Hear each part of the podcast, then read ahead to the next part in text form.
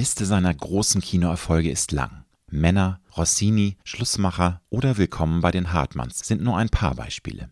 Aber auch in großen TV-Produktionen ist dieser Mann regelmäßig zu sehen. Seit mehr als vier Jahrzehnten zählt Heiner Lauterbach zu den Gesichtern des deutschen Kinos und TVs. Vor mehr als zwei Jahren ist der gebürtige Kölner unter die Startup-Unternehmer gegangen und hat gemeinsam mit seiner Frau Victoria die E-Learning-Plattform Meet Your Master gegründet. Auf der geben Meister ihres Fachs wie Reinhold Messner, Sebastian Fitzek, Jonas Kaufmann oder Ankel Engeke in aufwendig produzierten Videokursen ihr Wissen weiter und vermitteln dabei inspirierende Erkenntnisse zu Themen wie Motivation, Schreiben oder Filmproduktion. Ich spreche mit Heiner Lauterbach über die größten Stolpersteine beim Aufbau seines Herzensprojektes, über Achtsamkeit, die Endlichkeit des Lebens, eine mögliche Wiedergeburt und seine ganz persönliche Glückstheorie. Wenn du wissen möchtest, warum wir alle niemals aufhören sollten, neugierig zu bleiben und Veränderungen im Leben unbedingt als Chance und nicht als Bedrohung zu betrachten, warum Heiner Lauterbach seine eigene Schulzeit gehasst hat und warum Fleiß für ihn in der Partnerschaft eine Eigenschaft ist, die er durchaus sexy findet, dann ist diese Episode für dich. Ich wünsche dir gute und inspirierende Unterhaltung mit Heiner Lauterbach. Du hörst Road to Glory. Als Journalist mit 20-jähriger Berufserfahrung hat Alexander Nebe hunderte von Interviews mit nationalen und internationalen Stars geführt. Unter der Überschrift Deine persönliche Erfolgsstory spricht er hier in seinem Podcast mit inspirierenden Prominenten über Erfolg, prägende Wendepunkte und Lebensweisheiten. Gute Unterhaltung mit einer neuen Folge von Road to Glory mit Alexander Nebe. Einen wunderschönen guten Tag, Heiner Lauterbach. Alexander, ich grüße dich. Herzlich willkommen in meinem Podcast. Ich Danke. fühle mich sehr geehrt, dass du dir die Zeit nimmst heute und freue mich auf unser Gespräch. Sehr gerne. Wann stehst du in der Regel morgens auf? So um sechs werde ich wach rum. Automatisch, also das Ja, mal um halb sieben, mal halb sechs. Ist ganz blöd, läuft um fünf schon. Man kann das leider nicht so äh, planen. Aber in der Regel schlafe ich so äh, sechs Stunden bis sechseinhalb. Und bist du eher ein Morgen- oder eher ein Nachtmensch? Oder schwankt das Mittlerweile bin ich ein Morgenmensch. Also weil es gar nicht anders geht, weil die innere Uhr so läuft bei dir. Ja, klar, das ist äh, zwangsläufig, aber auch eigentlich einstellungsmäßig sehr wahrscheinlich. Das hat sich ganz gut gefügt. Ich war früher ein Nachtmensch, konnte dann auch gut und lange aufbleiben. Das geht so äh, Hand in Hand. Und äh, mit zunehmendem Alter bin ich dann ein Tagmensch geworden, weil meine sehr wahrscheinlich zusammenhängend mit meinen Aktivitäten, die fanden dann irgendwann mal mehr am Tag statt und dann wechselt das eben. Ne? Nun bist du seit vielen Jahren extrem gut in Form. Also du achtest auf dich. Deswegen die Frage, was gibt's bei dir zum Frühstück? Ist das auch mal herzhaft oder ist das auch äh, schon bewusst? Bewusst Ernährung? Sowohl als auch. Ja. Wir machen alles zum Frühstück, äh, möglichst unterschiedliche Sachen. Ich habe heute zum Beispiel ein Rührei hier im schönen Hotel Regent ähm, in Berlin. Ein Rührei mit Knoblauch und Zwiebeln und Kräutern gegessen und dann so ein bisschen noch so Porridge mit Mhm. Mandelmilch und Beeren. Sehr lecker. Das ich- Grüntee. Mm, Das ist genau mein Geschmack. Also Dein Grüntee, den ich dir ja auch schon gemacht Ja, habe, genau. von dem ich dir jetzt mal Und da machen wir jetzt mal ein bisschen äh, Hörspiel, ja. Genau, sehr lieb von dir. Dankeschön. Gerne. So. Lieber Heiner, vor rund zweieinhalb Jahren hast du gemeinsam mit deiner Frau ein Startup-Unternehmen gegründet. Und zwar die Online-Entertainment-Plattform Meet Your Master. Ja. Lerne von den Besten. Und die Idee zu diesem Projekt kam von Victoria. Ja. Magst du aber bitte nochmal erzählen, wann sozusagen die Geburtsstunde war? Ich habe ja gerade gesagt, vor zweieinhalb Jahren ist das Projekt ähm, konkret geworden. Es ist gelauncht worden Ende 2019. Aber wann ist die Geburtsstunde gewesen von diesem schönen Projekt? Ähm, ja, Victoria erzählt das ja gerne. Es ist ja manchmal so, dass man dann gar nicht mehr weiß eigentlich. Man hat so viel darüber erzählt und dann irgendwann sagt man, stimmt das auch? Es ist ja auch so, dass sich so, so Erinnerungen mit der Zeit verschieben und irgendwann hat man eine ganz andere Version, habe ich mir sagen lassen, ne? und ist aber davon überzeugt, dass es so ist. Also in jedem Fall, so lange ist es ja noch nicht her, sodass ich es, glaube ich, noch zusammenkriege. Victoria sagt das immer gerne, wenn sie, sie hat mich mal beobachtet oder mehrmals und Einmal bei dieser Beobachtung, wie ich E-Mails beantwortet habe. Heute sind es ja meistens E-Mails, früher waren es noch Briefe von Leuten, die irgendwas wollten. Das ist auch viel mit meiner Bio, mit meinen Biografien zusammenhängt, dass die Leute dann wissen, wie man dann vom Alkohol wegkommt, wie man vom Rauchen wegkommt oder wie man das geschafft hat oder auch viele Dinge über meinen Beruf. Und da hat Victoria saß dann so da in unserem Büro oben im Haus und äh, hat gesagt, sag mal, du schreibst ja eigentlich vermutlich immer dasselbe, ne, den Leuten. Äh, warum, warum machst, fasst du das nicht mehr zusammen? Da könntest du dir viel Arbeit ersparen also ein bisschen weniger zynisch hat sie das formuliert. sie ist ja sehr pragmatisch, die Victoria. Ne? Und da dachte ich, ja, das könnte man machen, ne? aber das, ich, ich habe dann schon geahnt, dass sie das natürlich auch verkommerzialisieren wollte. Mhm.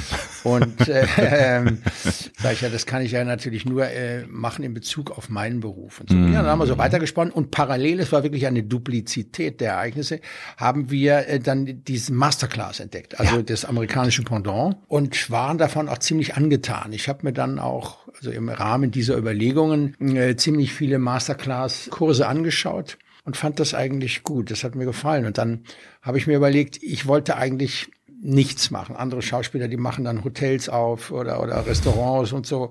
Und so oder eine Weinlinie, was auch ja, immer. Ja, ne? Wein ist auch sehr, Winzen ist auch sehr äh, begehrt. Aber ich habe immer gesagt, na, mein Gott, das Filmgeschäft, das reicht mir eigentlich. Und auch Theater und alles, was ich da mache in dem Zusammenhang. Und dann habe ich aber gedacht, was braucht man denn, wenn man sowas machen wollte in Deutschland, mhm. ja? Was braucht man? Man braucht zum einen Ahnung von Film, man muss gute Kontakte haben auch, man muss die, die Filme ja herstellen und die sollten natürlich möglichst hochwertig sein. Sonst ergibt das Ganze keinen Sinn. Es gibt ja auf YouTube ja unzählige äh, solcher ähnlichen Dinge. Und dann braucht man eben tolle Leute. Äh, also vom Film bin ich. Ich kenne wahnsinnig viele Leute, habe Ahnung vom Film. Und wir haben auch ein verhältnismäßig großes Netzwerk. Und da habe ich gedacht, eigentlich ist das ideal. Also wenn das einer machen könnte, dann bin ich das schon.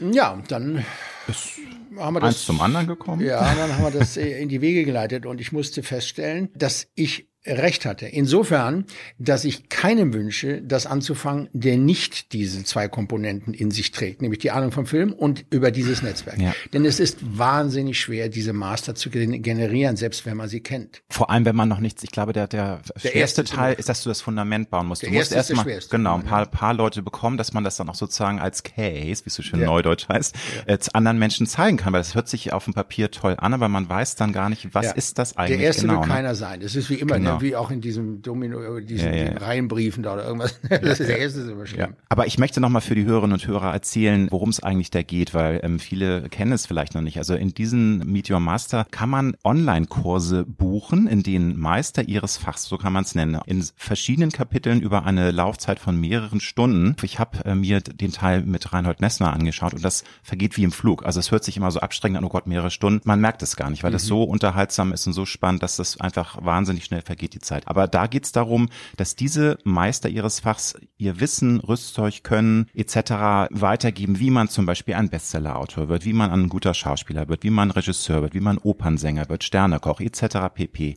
War es von, von eurer Seite auch ein Ziel, so diese Mischung zu generieren aus eben Wissen vermitteln, aber eben auch die Menschen fesseln, unterhalten, dass man sozusagen reingezogen wird? Weil Lernen hat ja immer so ein bisschen was, bäh, da denkt man so, nee, langweilig, ne? Aber das ist ja, ja. genau das, was, was ihr nicht, es ist lernen, aber es ist trotzdem Unterhaltung und sehr fesselnd, finde ich. Ja, es ist genau, du sagst es richtig, Alexander, es ist die Mischung von beiden. Wir haben uns gesagt, ich war immer ja ein wahnsinnig schlechter Schüler, war auch kaum in der Schule, hatte einfach keinen Bock auf diese Institution und auf diese Beschäftigung des Lernens eben, ne? wie wir in meiner Jugend, ja, heute ist es ja noch anders, in meiner Jugend war das ja also ganz schlimm in der Schule. Tja, und dann haben wir gesagt, wie kann man das arrangieren, dass Lernen Spaß macht? Zum einen musst du, das Auge ist ja auch mit, also auch beim Lernen, nicht nur beim Essen. Also das muss schon mal facettenreich sein, einfallsreich, glamourös und toll. Aber natürlich muss der Inhalt immer im Vordergrund stehen. Es darf nicht so eine, so eine gelackte Oberfläche sein, wo nur Blabla dann rauskommt. Die, die mm. Inhalte sind natürlich essentiell bei der ganzen Geschichte. Aber trotzdem, es ist diese Mischung von beiden. Es muss unterhaltend sein, mm. aber auch lehrreich. Und jeder Film, sage ich immer unseren Angestellten, unseren Mitarbeitern, jeder Film muss für jeden Menschen eine Referenz fürs Leben haben. Das heißt, wenn ich mir den Film jetzt, sagen wir, den Kurs von Jonas Kaufmann anschaue, der ist auch fünf Stunden lang, beschäftige ich mich ja fünf Stunden noch länger natürlich damit. Wir haben ja dazu ein Masterbook, was man dann dazu nehmen kann. Da sind also die Inhalte des Kurses drin plus Zusatzinformationen. Also wenn ich jetzt zum Beispiel von äh, dem Film Sein oder Nicht-Sein rede, To Be or Not To Be, einer meiner Lieblingsfilme, dann steht da in dem Masterbook äh, von Lubitsch, äh, geboren so und so, dann sein ganzes Schaffenswerk und so. Also das ist sehr interessant und dieses Masterbook sollte man immer dazu nehmen. Und wenn man dann der Kurs fünf Stunden lang ist, dann ist man natürlich dann, das macht man ja nicht am Stück, dann nimmt man sich Kapitel vor und so mit dem Buch, dann ist man ja doch ein paar Tage beschäftigt, je nachdem, in welchen Rhythmus man hat, ein paar Wochen auch. Und das ist ja Zeit deines Lebens und die muss natürlich in der Retrospektive dann sinnvoll genutzt worden sein. Mm. Das ist äh, unsere Aufgabe, ne? dass der Kunde dann sagt, oh, das hat sich gelohnt. Jetzt habe ich wirklich was mitgenommen. Das heißt, wenn ich mir den Film von Jonas anschaue, dann muss das für mich auch als Bäckermeister oder Taxifahrer eine Relevanz haben. Damit ich nicht, das ist nicht nur für Opernsänger. Ne, so, so äh, erzählt der, der Reinhold zum Beispiel, der Messner ja auch nicht vom Bergsteigen. Er erklärt den Leuten nicht, wie das Bergsteigen geht, sondern er erzählt über das Thema Motivation. Ne? Ganz genau. Und ich habe mhm. immer gesagt, Victoria hatte schon den ein oder anderen Master. Und ich habe immer gesagt, wenn wir einen Kurs aufnehmen über Motivation, macht den nur Reinhold Messner, sonst gar keiner. Denn wer soll dir mehr über Motivation Grund. erzählen, als der, der alle 8000er ohne ja. Sauerstoff bestiegen ja, hat? Absolut. Ich war immer begeistert, fasziniert von seiner Leistung. Ja. Und dementsprechend ist der Kurs auch, du hast ihn ja gesehen. Und so ist das bei allen Dingen. Also wenn du meinen Kurs siehst, ist das nicht nur, aber auch natürlich für Schauspielanfänger, meinetwegen auch für Fortgeschrittene. Es ist aber auch für den Herrn Miller, der mal eine Rede halten muss vom Aufsichtsrat oder der, der vor seinen Angestellten oder Mitarbeitern oder wenn du ein Gedicht aufsagen sollst zu, äh, zu Weihnachten oder so, ne, da hast du Lampenfieber und diese ganzen Dinge werden da besprochen und wir versuchen bei jedem Kurs eben, dass das eine möglichst breite Aufsaugfläche hat. Aber natürlich auf der anderen Seite aber auch in die Spitze gehende Information. Also mhm. Anke Engelke haben wir als letztes aufgenommen und die hat unglaublich viel über Humor und Schlagfertigkeit und solche Dinge gesprochen und auch was selbst für mich bei den, ich bin ja bei den Aufnahmen immer dabei, bin ja schon bei dem Regiekonzept dabei, wenn wir das Ganze also gestalten, habe ich immer wieder gesagt, mein Gott, ja, das stimmt eigentlich ne? und habe auch viel gelernt, dann, ne? obwohl ich ja nun wirklich auch äh, fast aus derselben Richtung komme. Und so ist das eigentlich schön. Du musst Leute haben, die, zu denen du aufschaust, die du anerkennst auf der einen Seite. Es ist nicht nur die Berühmtheit. Ne? Also wie wir alle wissen, gibt es ja berühmte Leute, die würden nie in unserem Kurs auftauchen, weil das Können steht an erster Stelle. Und das geht oft einher. Es gibt auch natürlich sehr berühmte Leute, die sehr gut sind in dem, was sie machen. Und genau die suchen wir. Dass die Leute einen natürlichen Respekt vor denen haben und sagen, ja, da höre ich zu. Wenn der was sagt, höre ich zu. Das ist kein mm, Fehler. Ne? Und der muss aber dann noch die Leidenschaft oder die muss die Leidenschaft haben, das vermitteln zu wollen. Und dann muss es noch können. Also wie im Fall Anke zum Beispiel brillant. Meisterin ihres brillant, Fachs. Meisterin ihres Fachs, ja. genau. Und die aber auch mit einer Leidenschaft dabei. Mhm. Ich weiß noch, unser erstes Telefongespräch hat gleich zwei Stunden gedauert, weil sie sagt, Heiner, das ist großartig. Dann hat sie das angeschaut, sagt, das machen wir. Und dann äh, hast du gemerkt, was das ihr für eine Freude macht, sich den Menschen mitzuteilen und auch jungen Kollegen, die ist ja eine, eine wahnsinnig soziale Frau, das glaubt man gar nicht, ne? umweltbewusst, Veganerin mhm. und so. Aber nicht eine, die einen auf den Wecker geht, sondern die zieht das richtig durch und begeistert einen für die die Sache und ist sich treu irgendwie. Und so ist sie auch in der, in der Arbeit. Also das ist ein fantastischer Kurs, wo du sagst hinterher, naja gut, mit Comedy hatte ich eigentlich gar nichts zu tun, aber ich habe jetzt wahnsinnig viel mitgenommen hier. Und genau das ist es, das, was wir erreichen. Können. Genau, darum geht's. Und ich kann nochmal äh, die Brücke schlagen zu Reinhold Messner, weil ich habe ihn auch in meinem Podcast zu Meet Your Master gesprochen. Also alle Hörer und Hörer, die da auch nochmal gezielt in die Tiefe eintauchen wollen, Empfehlung, weil da spreche ich halt auch mit ihm über dieses ja, Format und über, über super, das Thema ja. Motivation. Bislang sind ja zwölf Tutorials erschienen. Du ähm, hast gesagt, Anke Engelke ist in der Pipeline, auch ein Roland Emmerich. Also ihr wachst ja ständig. Aber du hast schon erwähnt, also ihr habt jetzt große Namen, nicht nur also Leute, die ähm, wie Reinhold Messner, Sebastian Fitzek, Jonas Kaufmann, Alfons Schubeck, die schon so einen äh, großen Namen haben, sondern auch Meister ihres Fachs in anderen Gebieten, zum Beispiel Jean-Remy von Matt oder Dörtle ja. Spengler-Ahrens. Also Namen, die nicht jetzt jeder sofort auf dem Zettel hat, aber ja. die eben in ihrem Fach auch ein Meister sind. Du hast gesagt, es ist wahnsinnig schwer gewesen, das Fundament zu legen. Wie habt ihr das denn gemacht? Also natürlich Till Schweiger ist auch dabei, mit dem bist du eng befreundet. Es sind natürlich auch Netzwerke aus der Vergangenheit, die dir ja. geholfen haben, aber was waren so die größten Herausforderungen bei dem Aufbau des Fundaments? Fundaments, weil wenn das erstmal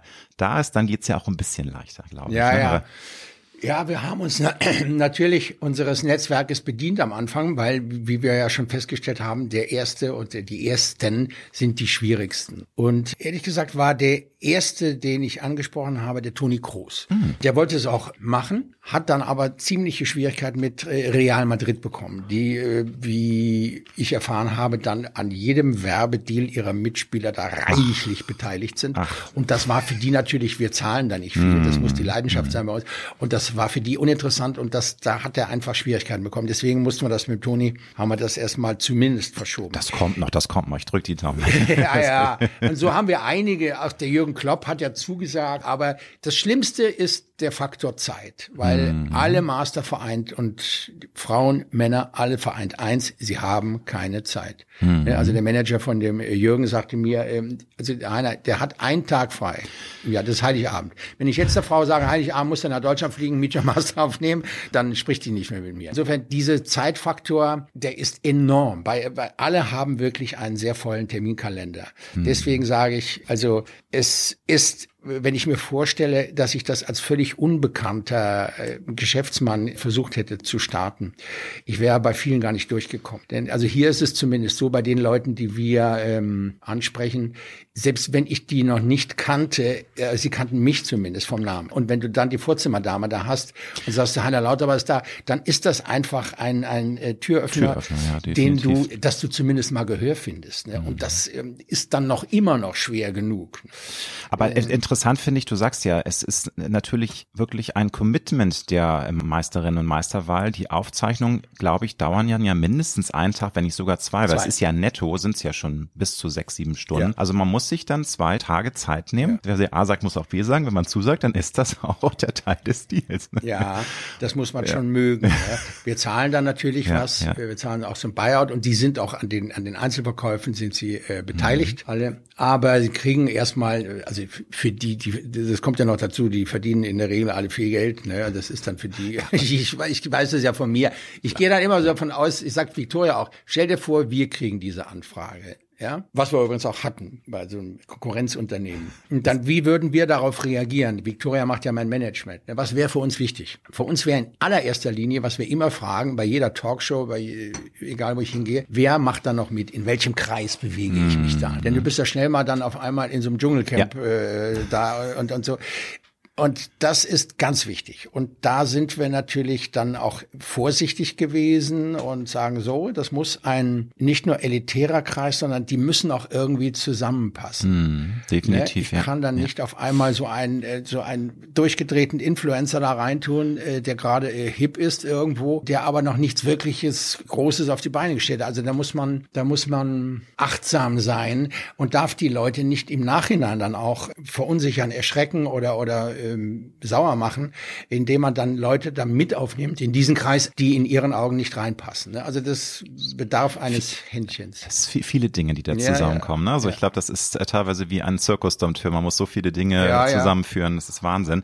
Nun ist Meet Your Master wirklich extrem hochwertig in Spielfilmqualität produziert. Also man wird reingesogen. Das hat, hast du ja auch vorhin schon gesagt, es ist wichtig. Du musst die Menschen ja gleich zu Beginn catchen, erreichen. Die müssen sich davon angesprochen fühlen. Das kostet natürlich Geld. Ich habe recherchiert, du und Victoria habt da auch Geld rein investiert, weil es einfach ein euer Herzensprojekt ist. Ihr ja. brennt dafür. Aber wie ist die Strategie mittel- bis langfristig? Weil natürlich das Haus wächst. Es werden jetzt immer mehr tolle Namen kommen. Aber sucht ihr weiterhin jetzt Partner? Victoria hatte mir im Vorgespräch so ein bisschen Augenschmutz und gesagt, ja, wir wollen ja irgendwann mal Netflix des Edutainment werden. Also, dass, dass man sozusagen ganz große Ziele ja, hat. Ja, so Bescheidenheit. Ja, also Bescheidenheit ist, ja. klar. Ich will jetzt hier nicht äh, in die Businessbücher gucken, aber hast, kannst du es vielleicht äh, zusammenfassen, wieso die mittelfristige Strategie ist? Das ja, ja, der Businessplan ist so, dass wir erstmal dieses Setup aufbauen wollten mit zwölf, sagen wir mal, einem Dutzend äh, tollen Mastern. Und dann gehen wir in die erste Investitionsrunde mit einem Head-Investor, dem dann noch, einem Lead-Investor, dem dann noch andere folgen werden. Also so ein Ding kann man, ich zumindest, nicht alleine stemmen. Ne? Nee, haben jetzt so im mittleren ähm,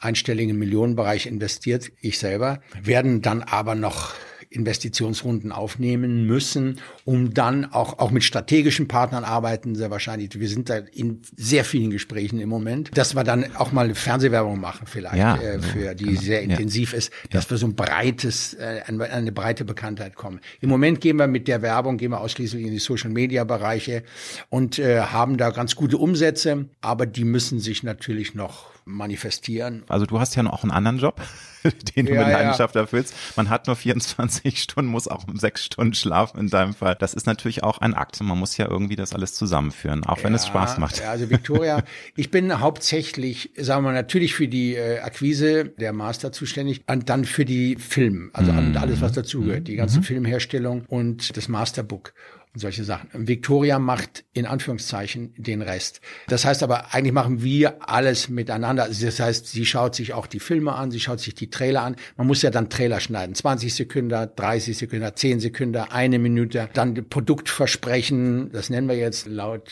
Anke, die mochte das nie. Also Lehrversprechen heißt es jetzt, glaube ich, weil sie sagt Produktversprechen, das ist furchtbar an. Ne, ähm, und da sind unglaublich viele Sachen zu, äh, zu machen, wenn man sowas Unterschätzt herstellt. Das kann man gar nicht ja. vorstellen dieses Grading der Filme, dann müssen sie nachsynchronisiert werden, dann müssen wir äh, Untertitel machen, äh, dann ist das und das und dann äh, neue Motive suchen für den nächsten. Und, und Schnitt, und das ist so eine Kunst, ne? also einen guten Schnitt hinzubekommen. Ja. Und, und, also dann brauchen das, wir die, oh. ja, das Filmmaterial. Als nächstes machen wir zum Beispiel den Gordon Wagner, der ist ja, Chefdesigner ja, von Mercedes. Und da fahren wir mit dem nach Nizza auch, unter anderem. Wir drehen natürlich in Mercedes, bei Mercedes in Schwaben, äh, in, in dem Museum, das sind natürlich tolle Bilder, kriegen das ganze äh, Footage von, von Mercedes dazu, das wird ein Riesenkurs. Und da wird der neue 300 SL vorgestellt, äh, in Nizza dann. Und da fahren wir dann auch mit hin. Also man kann sich vorstellen, äh, wie teuer so ein Film ist. Ne? Das ist Wahnsinn, äh, ja. das geht unglaublich Aber ins Geld. man sieht's, man sieht's, kann man nur sagen. Also ja. es ist wirklich eine große Empfehlung. Ich habe, wie gesagt, Arnold Messner gesehen, müsste jetzt natürlich auch mir noch weitere. Also yeah. vielleicht schenke ich das auch meinem Mann mal gucken. Also das ist, glaube ich, eine sehr, sehr schöne Sache, auch die man verschenken kann. Was macht der Mann äh, beruflich? Der ist in der Immobilienbranche. Immobilien. Also vielleicht da noch einen Immobilienmogulen mal. Ja, wollte ich gerade sagen, da müssen wir uns noch aufstocken. Sehr gut. Nun hast du das Projekt ja mit deiner Frau aufgebaut. Ich kann mir vorstellen, das ist einerseits was ganz Beflügelndes, aber ist natürlich auch mit Stolperfallen verbunden, dass man ja auch mal unterschiedlicher Meinung ist über zukünftige Meister, die ihr akquiriert oder ähm, irgendwie, keine Ahnung, es heißt Details. Ich finde, äh, da kann man sich ja auch angeregt ähm, gut drüber auseinandersetzen, aber ist da auch mal die Gefahr, dass ihr euch mal richtig in die Haare bekommt über so ein Projekt? Ja, ja, wir haben also äh, genau, wir haben gerade den Valentin Stalf in der Abnahme. Den haben wir also vor der Anke gedreht. Der ist jetzt in dem, äh, ich hatte Schnittabnahme mit ihm schon und es geht um die Musik. Ja, und das ist ja auch mein Gebiet. Ich habe also einen Musiker, der ist da in dieser Truppe von den Söhnen Mannheims. Ja. Ein ganz junge, der hat für mich schon ein paar Mal Filmmusik gemacht, als ich selber produziert habe. Und der macht unsere Musik. Das heißt, diese Jingle-Musik bei den einzelnen Übergängen sowohl als auch bei dem Vorwort und dem äh, Produktversprechen und den Trailern, da haben wir auch eine tolle Musik drauf. Mhm. Die wird immer selber komponiert von mhm. uns. Ne? Also wir nehmen nichts aus der Dose da. Und da waren wir also ziemlich verschiedener Meinung. Ne? Und da sind wir uns schon mal am Fetzen. Ne? Ich sage jetzt verdammt nochmal, weil sie dann äh, ruft dann unseren Filmproduzenten an, der dafür verantwortlich ist und, und verunsichert den. Dann sage ich jetzt, also das ist klar. Aber das ist bei uns äh, ist das immer, da ist immer Pfeffer drin.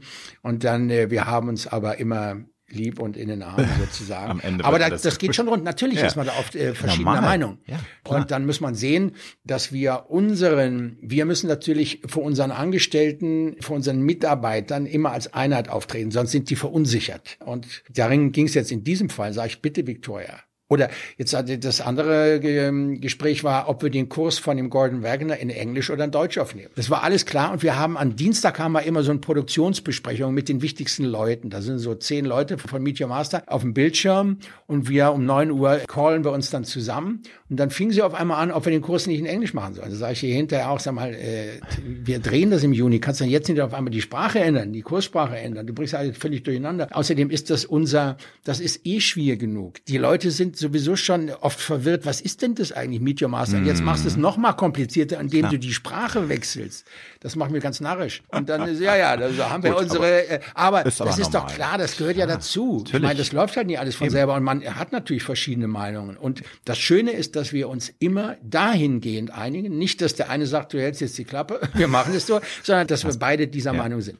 Stichwort Lernen. Du hast ja schon gesagt, deine Schulzeit hatte ich genervt, zumindest das, was äh, das Lernen anging. Der Lehrstoff wurde wahrscheinlich sehr unsexy von den Lehrkräften dir beigebracht. Aber wie sind denn generell so deine Erinnerungen an die Schulzeit? Warst du trotzdem gerne in der Schule oder ist das eine Zeit, die du eigentlich am liebsten gar nicht mehr in Erinnerung bringst, weil das einfach nur nervig war und, und Nein, ich war nicht gerne in der Schule. Mhm. Ich war ein sehr schlechter Schüler äh, und war nicht gerne in der Schule. Jetzt kann man, jetzt beißt sich die Katze wieder den Schwanz. Warum war ich so ein schlechter Schüler? Weil ich nicht gerne in der Schule war oder umgekehrt. Ja, aber das ist, macht ja Sinn. Keine ne? Ahnung. Ja, in jedem Fall ist das kompatibel, diese zwei Dinge. Und war, dementsprechend war ich auch sehr wenig in der Schule. Also ich konnte die Unterschrift meines Vaters ziemlich schnell, habe ich mir die angeeignet und habe meine Entschuldigung selber geschrieben. Und war dann am Rhein fischen und habe dann, oder noch schlimmere Sachen äh, während der Schulzeit gemacht. Und habe die dann mit 14 Jahren auch schon, bin ich also komplett runtergeflogen von allen Schulen. Ich war dann auf sechs mittlerweile, war auf zwei Internaten. War also nicht zu bändigen. Du warst ein Problemjunge. Ich war nicht zu bändigen, ja. ja, ja. Und gab es irgendwie einen Lehrer, eine Lehrerin, ein Fach, was du in ganz besonders schlechte Erinnerungen hattest? Weil ich kann gleich sagen, Mathe war für mich immer Horror, aber das liegt natürlich auch daran, dass ich Mathe, das, das sind, ich und Mathe, das sind zwei Welten, die nicht zusammenpassen. Punkt. Ja. Und manchmal ist es ja so, dass man einfach Dinge, ähm, da kann man mit noch so viel liebevoller Zuwendung von Lehrern irgendwie unterstützt werden. Du, du bist da wie so ein, du hast bist dicht, du kannst einfach nicht ja, lernen. Für mich, also lass mal die, die, die Frage ist einfacher zum einmal, wenn du sagst, welches hat dir denn Spaß gemacht? Ja, bitte. Ähm, also Mathe, das ist gar nicht dran zu denken. Latein, das war ja ah. Wahnsinn, Wahnsinn. Nein, ich hatte äh, Sport habe ich gern gemacht und Kunst. Und dann hatte ich einen Lehrer, da ist auch die Frage besser, gab es denn einen Lehrer, mit dem du verstanden hast, äh, als die andere? Einen Lehrer, mit dem ich mich wirklich gut verstanden habe, der mich mochte, den ich mochte, auf dem Internat in Neubeuern, der war eigentlich gar nicht mein Lehrer, der war für die Mittelstufe hatte der, äh, glaube ich, äh, Mathematik sogar unterrichtet oder irgendwas. Der hat aber in diesem Internat die Laienspiele aufgeführt. Ne? Der war ein begeisterter Theaterbesucher, Besucher, ne? also, also Laie, Theaterfan. Hat aber selber für die für uns Kinder äh, Theaterstücke äh, aufgeschrieben, Theaterstücke mhm. und hat die aufgeführt, Regie gemacht und die Kinder das spielen lassen. Und da war ich bei dem ersten, habe ich mich gemeldet und dann hat sich ziemlich schnell kristallisiert, dass ich da eine Begabung habe und habe dann von da an immer die Hauptrollen gespielt in seinen Stücken und habe auch da den ersten, letzten, einzigen Preis in der Schule, den ich jemals bekommen habe für besondere Leistungen im Leinspiel. Aber, lieber Heiner, das war ein Zeichen vom Universum, würde ich ja, mal sagen. Ne? Also das genau. Und mit ja elf Jahren, ne? weißt du, ja, ja. habe ich schon gesagt, ich will mhm. Schauspieler werden, was natürlich belächelt wurde von vielen. Was wollen Kinder mit elf Jahren? Lokomotivführer, Schauspieler, ja. Raumfahrer. Aber es hat sich in dem Fall dann durchgesetzt. Aber dann ist es wahrscheinlich auch so gewesen, dass du dann deinen Text da sehr gerne und schnell gelernt hast. Also das war ja. die Frage. Also dass einige Dinge fallen einem Ich konnte sowieso gut auswendig lernen, weil also ich das, immer, das war ja. die Strafe bei uns, wenn man irgendwas gemacht hat. Also wenn sie uns nicht verprügelt haben, mussten wir äh, Gedichte auswendig lernen. Als Kaiser Rotbart Lobesamen durchs Heilige Land gezogen kam, da musste er mit dem frommen Heer durch ein Gebirge büßen. Und der, ich kann die alle noch. Oha. Da war ich also Gedichte auswendig lernen. Da kriegst du natürlich dann, wenn du jeden Tag bestraft wirst, kriegst du eine Routine, sodass sie mich dann böswilligerweise haben irgendwelche Zeitungsartikel auswendig lernen lassen, über meistens über so Financial äh, Dinge da, weil sie dachten, ja, die Gedichte kann er jetzt fast alle schon. Die deutsche Lyrik kann man durch mit dem. Die Schrauben enger drehen jetzt. Ne? ja, und gemeiner vor allen Dingen. Aber bist du heute auch noch ein Mensch, der wenn er was wirklich möchte, auch gerne noch lernt, weil ich merke es bei mir selbst, dass ich irgendwie immer träger werde. Beispiel Spanisch. Wir sind häufig auf Ibiza und nehmen uns immer vor, ich und mein Mann, wir müssen Spanisch lernen, haben da auch so eine App, wo wir immer mal anfangen und ja. haben auch mal einen Privatlehrer gehabt. Aber ich merke einfach, wenn du 18 bist, dann geht das, geht's einfach schneller. Du musst ja. mehr tun, leider Gottes. Aber wie ist es bei dir? Also bist du auch willig und offen und ähm, weiterhin auch bereit, dann auch was auswendig zu lernen, zu pauken, weil es ist ja nicht nur immer sexy. Gerade wenn du eine Sprache lernst, ist das anstrengend. Wobei Champanisch ja erstmal schön ja, ist und verhältnismäßig einfach. Wenn du Lateinisch gut konntest. Und äh, das, ja, das, weiß das, ich nicht. Ich glaube, die Grammatik ist, ist schon ziemlich einfach und es ist ja eine schöne Sprache auch. Die, ne? die, unregelmäßigen Verben sind leider ein Horror. Also das ist, ah, das ist eine Katastrophe. Okay, okay. Ja, ich kenne das nur von äh, una vodka tonica ja, ja, ja, Lemon. Sí, sí. Äh, una, una cerveza, por favor. cerveza und mucho trabajo. Ja, sowas ist doch schon mal perfekt. Sag mal, Heiner, hier, das ist ja, ja, ja nee, also, aber um deine Frage. also erstmal müssen wir ja, mhm. Äh, beruflich muss ich ja permanent, ich bin ja jetzt schon wieder eine äh, Rolle am Lernen. Das ist ja dann mehr oder weniger auch Routine und du wirst dann immer, ähm, natürlich mit der Zeit, ich mache das jetzt 40 Jahre, ja. keine Ahnung, oder noch länger. Ich glaube, du hast schon 1980 angefangen, ne? also über 14. Ja, ja. Äh, Oder was haben wir? Wir haben ja, jetzt 2022. Jahre, ja, oh Gott, Wahnsinn. Fast 50 Jahre. Mit 18 war Wahnsinn. ich in der Schauspielschule ja, vor 50 Jahren. Time flies, Wahnsinn. Naja, also so, dass du natürlich mit der, mit der Auswendiglernerei habe ich keine Probleme. Mhm. Aber es ging ja um die Motivation. Ja, genau. 300 Messner. Mhm. Und da ist bei mir, hat sich viel getan. Mit dem, mit dem Alter äh, habe ich regelrecht Spaß dran gefunden, ähm, Dinge richtig zu lernen. Ich habe früher sehr viele Dinge so halb gelernt, so Skilaufen und solche Sachen. Und dann nie, und dann irgendwann habe ich dann angefangen, mir einen, einen Plan zu machen. Wenn ich anfange, ich möchte etwas, ich habe zum Beispiel gesagt, ich möchte Golf spielen lernen. So, was machst du da? Du nimmst den besten Lehrer, den du dir bezahlen kannst, ne? Und die meisten machen ja den Fehler, sie üben auf der Driving Range und verbe verbessern ihre Fehler. Und das musst du halt machen. Und, oder Klavier lernen. Das ist dasselbe. Da habe ich wirklich mit Noten angefangen, habe früher äh, Gitarre und Schlagzeug gespielt, aber nie nach Noten oder so. Und so habe ich gemerkt, dass ich im Alter so Freude daran hatte, Ziele mir zu setzen und die zu erreichen. Und insofern kann ich das, was du sagst, nicht bestätigen. Im Gegenteil, ich bin mhm. eigentlich, wenn ich mich denn entschließe, etwas zu tun, dann bin ich da ziemlich konsequent und lerne das dann auch und, und erreiche dieses Ziel. Und, und das macht Spaß. Und hast auch einen Ehrgeiz wahrscheinlich, einen gesunden Ehrgeiz, dass Gesund. man das als also mein Ehrgeiz Ziel, ne? ist also, wirklich nicht so, ja. das sagen zwar jeder, das hört sich mal ein bisschen kokettiv ja. an, aber ich war wirklich, also auch in meinem Beruf, ich war, glaube ich, auf zwei Castings und das zweite habe ich dann die Hauptrolle bekommen, war aber jahrelang, mein Freund hat mich noch dahin gefahren, dann, weil ich wollte schon wieder nicht gehen. Insofern war ich wirklich nicht besonders ehrgeizig und bin es auch heute noch nicht eigentlich aber ich habe gemerkt, dass es mir eben Spaß macht, dann auf einmal Ziele wirklich toll zu können. Mhm. Dass du dann sitzt auf einmal da nach so ein paar Jahren und spielst Klavier und sagst, ey, das ist doch geil. Was habe ich früher gemacht? Dieses halbherzige Lernen, ne? das ist nimmt fast genauso viel Zeit in Anspruch, weil du keinen Plan hast. Du machst es nicht richtig und kannst es aber dann nicht richtig. Stimmt. Insofern hat sich diese Lernkultur bei mir verändert. Stichwort Lernkultur. Du hast ähm, durch deine drei Kinder ja hautnah mitbekommen, wie heutzutage, gut, dann dein älterer Sohn, da ist es schon ein bisschen her, aber wie heutzutage in Schulen Stoff beigebracht wird. In meinen Augen teilweise immer noch so wie vor 30, 40 Jahren. Da hat sich nicht viel getan. Würdest du widersprechen oder würdest du sagen, nein, es ist wirklich so, das deutsche Schulsystem müsste tatsächlich mal eine Reform durchlaufen. Es müsste einfach mal hinterfragt werden, was ist eigentlich noch zeitgemäß von dem, was heute den Kindern vermittelt wird an Stoff, was ähm, ist weiterhin essentiell, was müsste man vielleicht hinzufügen, dass es eben nicht nur um Mathe, Deutsch, Chemie, Biologie geht, sondern eben auch um andere Dinge, die es vor 30, 40 Jahren eben so noch nicht gab. Soziale Netzwerke sind nun mal allgegenwärtig und da finde ich, muss man auch eine Kompetenz den Kindern beibringen, damit umzugehen. Ich kann das nur begrenzt beantworten, weil mhm. alle drei Kinder von mir auf der International School waren in München. Und die, die haben ja Englisch als Unterrichtsfach ja, und ja. haben ein bisschen an, die haben ja auch andere Schulzeiten. Das heißt, die Ferien sind zu einer ganz anderen Zeit. Die haben mm. äh, andere Strukturen da. Die machen sehr viel Sport und sehr viel Musik. Die werden an fast alle Musikinstrumente äh, rangeführt, die Kinder und fast alle Sportarten. Die es gibt ja mal einen Fußballplatz da und, und was weiß ich alles. Und natürlich auch amerikanisch, englisch angehaucht. Da sind sehr viele aus dem Ausland eben Kinder auch. Deswegen International School. Und insofern kann ich über das deutsche Schulsystem da wenig sagen. Gut, also mich wundert nur, was die da machen. Die haben, die nehmen nämlich genau das, was du sagst, äh, machen sie viel in meinen Augen. Sie machen, ja, sie beschäftigen ja. sehr. Aber wenn ich die frage, also mein Sohn ist jetzt 15 geworden, meine Tochter ist 20, die hat seit zwei Jahren Abitur, die ist jetzt auf der Schauspielschule in London. Wenn ich die frage, wer Karl der Große ist, möchte ich nicht die Antwort äh, zumindest öffentlich machen. Ich befürchte, dass da Schlimmes bei rauskommt. Mhm. Das ist für die, es ist kein das, Schulthema mehr. Ja. Oder äh, was weiß Leonardo da Vinci oder so. Also so, so Leute, wo, wo wir gesagt haben, ja klar, selbst ich, der ein schlechter Schüler war, wusste, dass der, kann ich mal 644 oder irgendwas in Aachen, eine Kaiserkrönung oder so Dinge, ne?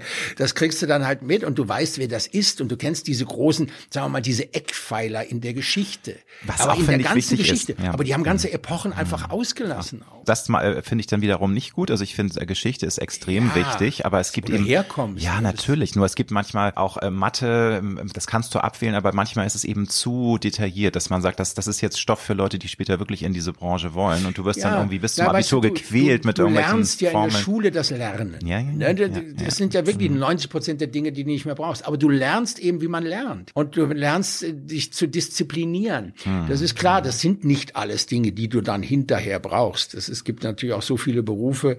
Was will ein Metzger mit Latein?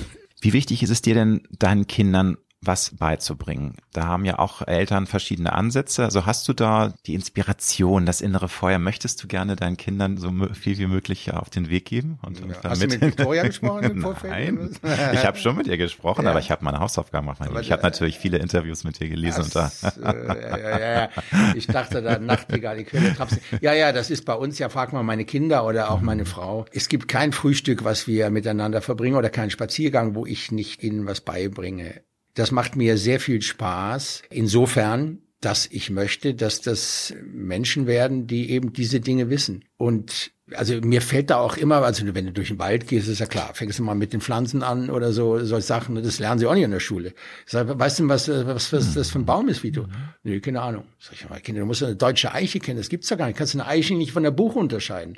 So, und dann geht das dann los. Und dann Vögel und was weiß ich alles. Und dann gehen wir, äh, kommen wir über die Geschichte, wie die, also früher die Neandertaler in den Höhlen und was weiß ich alles. Du kannst ja permanent, kannst den Kindern was beibringen. Und das macht mir schon großen Spaß, weil das meine Aufgabe ist, auch als Vater. Ne? definitiv. Aber ich meine, man kriegt es vielleicht nicht immer mit, aber sind die Kinder mal williger gewesen oder sind, also Vito ist ja jetzt noch jeden Tag bei dir. Ist der willig oder verdreht er auch mal die Augen? Weil das ist ja nicht ja. immer so, dass man Lust dazu hat. Ja, aber jetzt ja. fängt Papa wieder an, mir irgendwas beizubringen. Ja, na klar hast du diese Reaktion auch. Aber ich versuche das natürlich ganz geschickt, auch wie beim Media Master, äh, dann äh, Im, in Glanz zu verpacken und äh, das lustig zu machen. Wir machen super, zum Beispiel, ich habe so einen Globus zu Hause und dann habe ich mit denen immer äh, geraten, also die Hauptstadt von Nepal, Kathmandu, mhm. da müssen sie mir die zeigen, wo die liegt und solche du, Sachen. Super, ne? aber sowas ist doch toll, weil ich äh, ja. manchmal ist das ja wirklich Fremdschämen. Machst auch ein kleines äh, wenn, Wettbewerb draus. Du, und wenn du Umfragen machst manchmal, auch, ja, auch, auch nicht nur in den USA, auch in Deutschland, wo du ja. denkst, was, lernen die überhaupt noch? Die wissen ja noch nicht mal das einfachste, äh, kleinste geografische Grundkenntnisse, also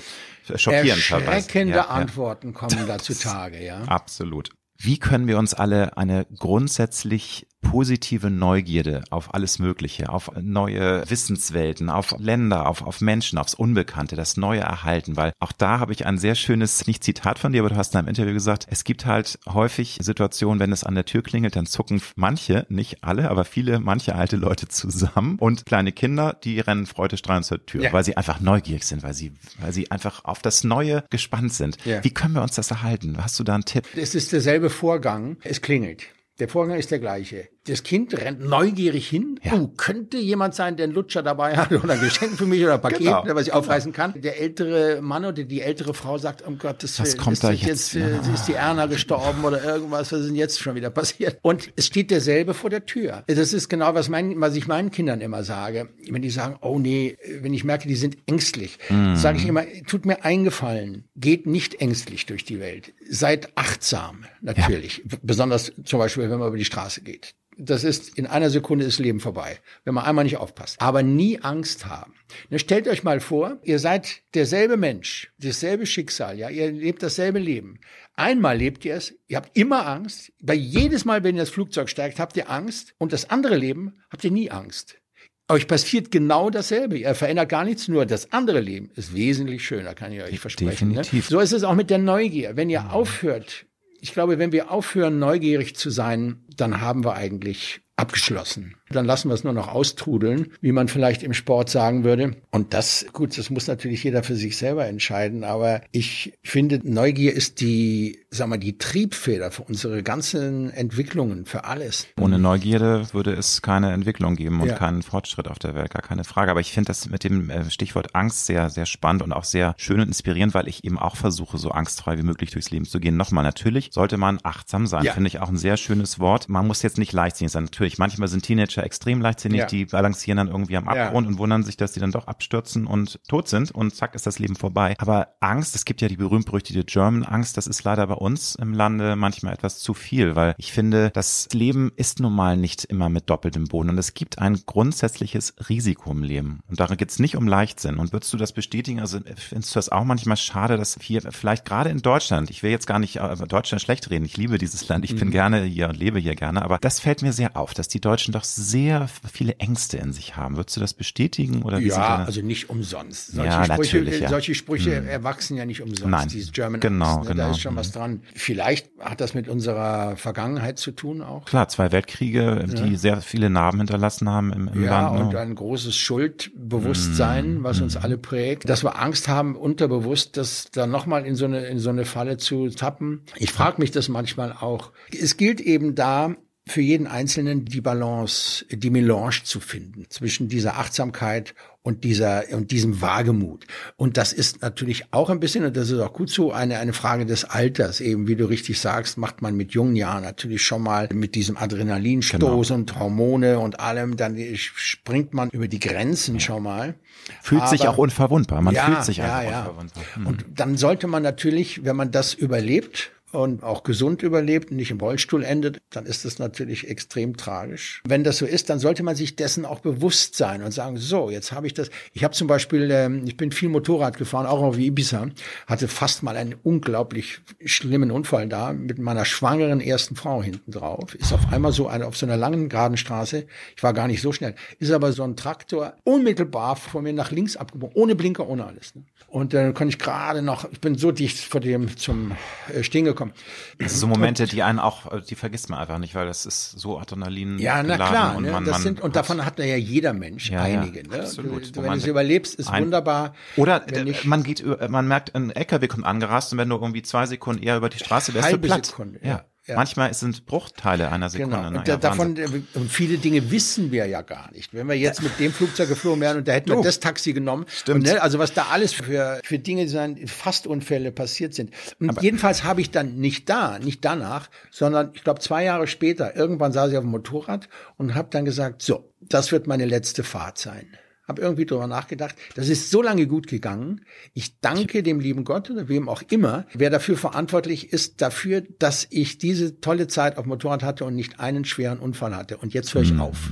Ja, jetzt, tu. jetzt, jetzt äh, treibe ich es nicht auf die Spitze. Und ich glaube, das ist das, dieses äh, zu finden, diese in Anführungszeichen Vernunft oder was auch immer, dass man sagt, so, das habe ich jetzt so äh, ausgereizt, das Ding, mhm. jetzt wollen wir das Glück nicht überstrapazieren. Vielleicht ist es so, man muss auf seine, auf seine innere Stimme hören im Leben. Disziplin und dranbleiben, das sind zwei sehr wichtige Faktoren, um etwas zu vollenden, auch um etwas zu lernen. Du hast es ja gesagt, es ist immer doof, wenn man anfängt, etwas zu lernen und nicht richtig lernt und dann eiert man rum, zerfasert und lässt es dann irgendwann sein. Man braucht einen Plan, aber um erfolgreich zu sein, braucht man diesen Willen, dran zu bleiben und Disziplin. Hast du eine, ähm, mit Rückblick auf deine lange Karriere Tipps, wie man trotz Enttäuschungen und Niederlagen dran bleibt und auch diese Disziplin aufrechterhält? Weil man kann zehnmal auf die Nase fallen, aber am elften Mal klappt's. Natürlich gibt's auch leider Fälle, die fallen 20 Mal auf die Nase und es klappt nie. Irgendwann merken sie dann, ich bin dann doch wohl auf dem falschen Weg und ich muss mir was anderes überlegen, weil dieser Lebensweg beruflich, der funktioniert bei mir nicht. Aber dranbleiben, Disziplin. Hast du da Tipps? Ich meine, du hast gesagt, du warst eigentlich nie so ehrgeizig. Insofern, nee.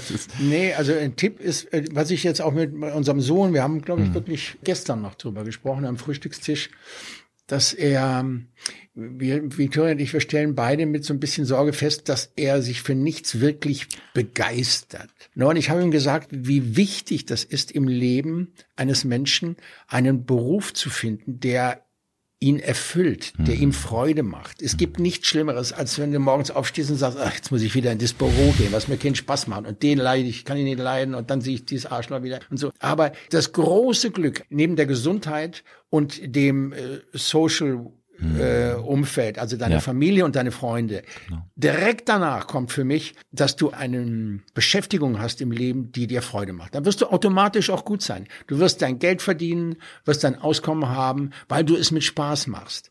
Du musst ja nicht immer Weltkarriere machen. Du kannst auch Busfahrer sein. Mein Busfahrer, mit der hat mich wir haben es mal ausgerechnet, glaube ich, drei oder viermal um die Welt gefahren. Mit dem habe ich zehn Theatertourneen gemacht. Dem bin ich befreundet. Ein ganz toller Typ. Der ist leidenschaftlicher Busfahrer. Wir haben nächtelang, habe ich bei dem vorne im Bus gesessen, wenn die anderen hinten gepennt haben. Und habe ich mit ihm unterhalten. Und wir sind wirklich dicke Freunde äh, seit, seit vielen Jahren. Und das ist für mich immer so ein Beispiel. Der ist Busfahrer. So. Ja und? So sagt er und? Irgendwelche Probleme? Nein, Nein er das ist, das, das macht er mit tut. einer Ja. Selbstverständlichkeit Mhm. und mit einem äh, mit einem Stolz und mit einer Leidenschaft. Der macht es wirklich leidenschaftlich gerne. Und das ist das, was ich meine. Mhm. Ich sage meinen Kindern immer: Viel entscheidender als das, was du machst, ist, wie du es machst. Ja. Mir ist es lieber, du bist ein toller Gärtner, ein leidenschaftlicher als ein schlechter Bundeskanzler. Das meine ich ganz ehrlich. Das hört sich auch ein bisschen äh, nach Mhm. Nee, einem Spruch an irgendwie, aber das ist meine felsenfeste Mhm. Einstellung. Wenn jetzt mich jemand fragen würde, liebe Gott, du hast jetzt die Möglichkeit, Heiner, dein Sohn, der Vito, der kann Bundeskanzler werden, der wird aber nicht so ein guter, oder er wird ein Gärtner und er ist total erfüllt davon. Ja. Würde ich direkt sagen, Gärtner, bitte, bitte. Würdest du denn auch sagen, dass viele Menschen auch vielleicht in ihrem beruflichen Lebensweg scheitern, weil sie neue Aufgaben eher als eine Bedrohung, als als eine Chance sehen? Weil das ist ja auch so, dass viele Menschen dann doch eher so in ihrem Wohlfühlkosmos in Anführungsstrichen dann erstarren und verharren und gar nicht mehr offen sind. Wie gesagt, auch nicht mehr diese Neugierde, Offenheit haben für neue Dinge. Manchmal wedelt das äh, die Welt vor der Nase rum und sagt, hier, du hast so viele Chancen, aber die sehen es nicht als Chance, sondern eher als Bedrohung. Oh Gott, da müsste ich mich ja bewegen, da müsste ich Ja, was. ja, ja, ja, ja, ja, ja, klar. Klar, das ist das immer, wie du etwas, aus welchem Blickwinkel du eine, eine Herausforderung betrachtest. Ja. Wenn, ähm, Ich sag nur Meet Your Master, das ist eine Herausforderung gewesen, Ja. ne? aber du hast sie angenommen. Ja, zum Beispiel. Ich sage das auch in meinem Kurs übrigens. Ja. Ne? Ich habe diese ABC-Regeln, äh, glaube ich, da angewandt. Eine Aufgabe ist keine Bedrohung, sondern eine Chance. Und wenn ich, sagen wir mal, ich bin jetzt bei Wetten das eingeladen und muss dann Gedicht aufsagen. So, das, ich weiß, das sind also in der Arena, in, das war, haben wir so gemacht, Mhm. nämlich auf Mallorca, auf der Nachbarinsel von dir. äh, die, da sind ja schon mal 30.000 Zuschauer oder was. Wahnsinn, und dann ja. sind da noch 12 Millionen in Deutschland allein nur am Fernsehen. Und da musst du das Gedicht aufsagen. Es gibt ja Wohlfühlmomente im Leben und der gehört ja nicht zwingend dazu. Das sind ja doch auch für einen Schauspieler eine Herausforderung. Du bist dann die Kamera und kannst du das, hast du es überhaupt noch drauf, das Gedicht und so. Ne? Ich würde lieber irgendwo in der Ecke sitzen und einen äh, Schluck Rotwein trinken. Ne? Das ist entspannter. Aber dann sagst du dir auf der anderen Seite, gut, das ist die Challenge, das machst du jetzt. Und wenn das jeder könnte, dann würde es jeder machen, aber du kannst das. So, und dann redest du dir das in Anführungszeichen schön und gehst raus und machst das. Und so gibt es im Leben von jedem natürlich Momente, wo du sagst, ah, nee, das mach ich lieber nicht.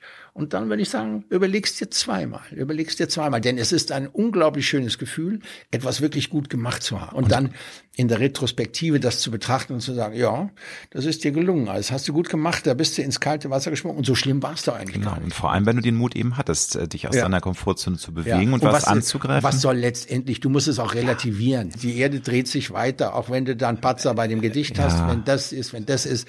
dann, äh, dann ärgerst du dich mal für ein, zwei Tage und dann geht das Leben Ja, weiter. auch die Welt dreht sich weiter. Eben. Das interessiert doch letztendlich keinen Schwanz. Hattest du immer schon ein großes Urvertrauen an dich und auch dein Können oder ist das eine Sache, die du auch über die Jahre erarbeitet hast? Es gibt ja Menschen, die schon als Zehnjähriger extrem selbstbewusst sind. Ist sehr selten, finde ich. Also meistens ist es eine Reise, wir erarbeiten uns das. Aber wie war das bei dir? Hattest du so ein Urvertrauen und hattest schon immer auch so ein Grundgefühl, ich werde meinen Weg schon machen und irgendwie wird das alles laufen? Oder hattest auch du mal Phasen, wo du sehr unsicher warst und nicht genau wusstest? Ja, was- dieses Grundvertrauen hatte ich eigentlich nie, um es mal so zu beantworten, weil ich auch immer schlecht in der Schule war. Also war ich immer das Schlechteste in allem. Und in anderen Dingen war ich ähm, äh, maximal äh, mittelmäßig. Das Einzige, was ich immer, von dem ich überzeugt war, ist, dass ich die Schauspielerei, dass ich das kann. Aber auch nicht zwingend. Ich hatte wirklich lange Phasen, wo ich das für mich konnte, aber ich konnte es nicht äh, auf der Bühne darstellen oder äh, erst recht nicht vor der Kamera. Da konnte ich diese Leistung äh, nicht bringen, weil ich da irgendwie gehemmt war oder so. Ne? Aber hast du selbst, hast du vor der Familie gespielt, weil du sagst nicht jetzt vor der Kamera oder auf der Bühne? Also wie hast du hast sozusagen was ge- schon gelernt, deine Rolle und hast es Ja, dann für vor mich, Freunden- für einfach mich. für dich. Du Ja, hast ja, es ja, sozusagen ja. für dich selber. Ja, ja, ja, ja, ja, das braucht Ja. man gar nicht, das weiß man, Ja, dass man das ja, kann. ja, ja. Es ist ja ein, nur eine Ausstrahlungssache, das kommt aus den Augen raus. Mhm. Ne? Ich meine jetzt gar nicht irgendwelche, dass du mit den Augen rollst und Schaum vom Mund hast, solche äh, exzentrischen äh, Dinge, sondern einfach dieses, erstmal dieses natürliche Spielen, dieses ganz normale, äh, lästige Wegspielen. Ne? Das, du, das ist ja das Allerschwerste. Ne? Wenn du sagst, äh, kannst du mir mal sagen, wie spät es ist, ne? dann sagt das mal jemand, der soll das vor der Kamera sagen, ne? wie sich das dann anhört.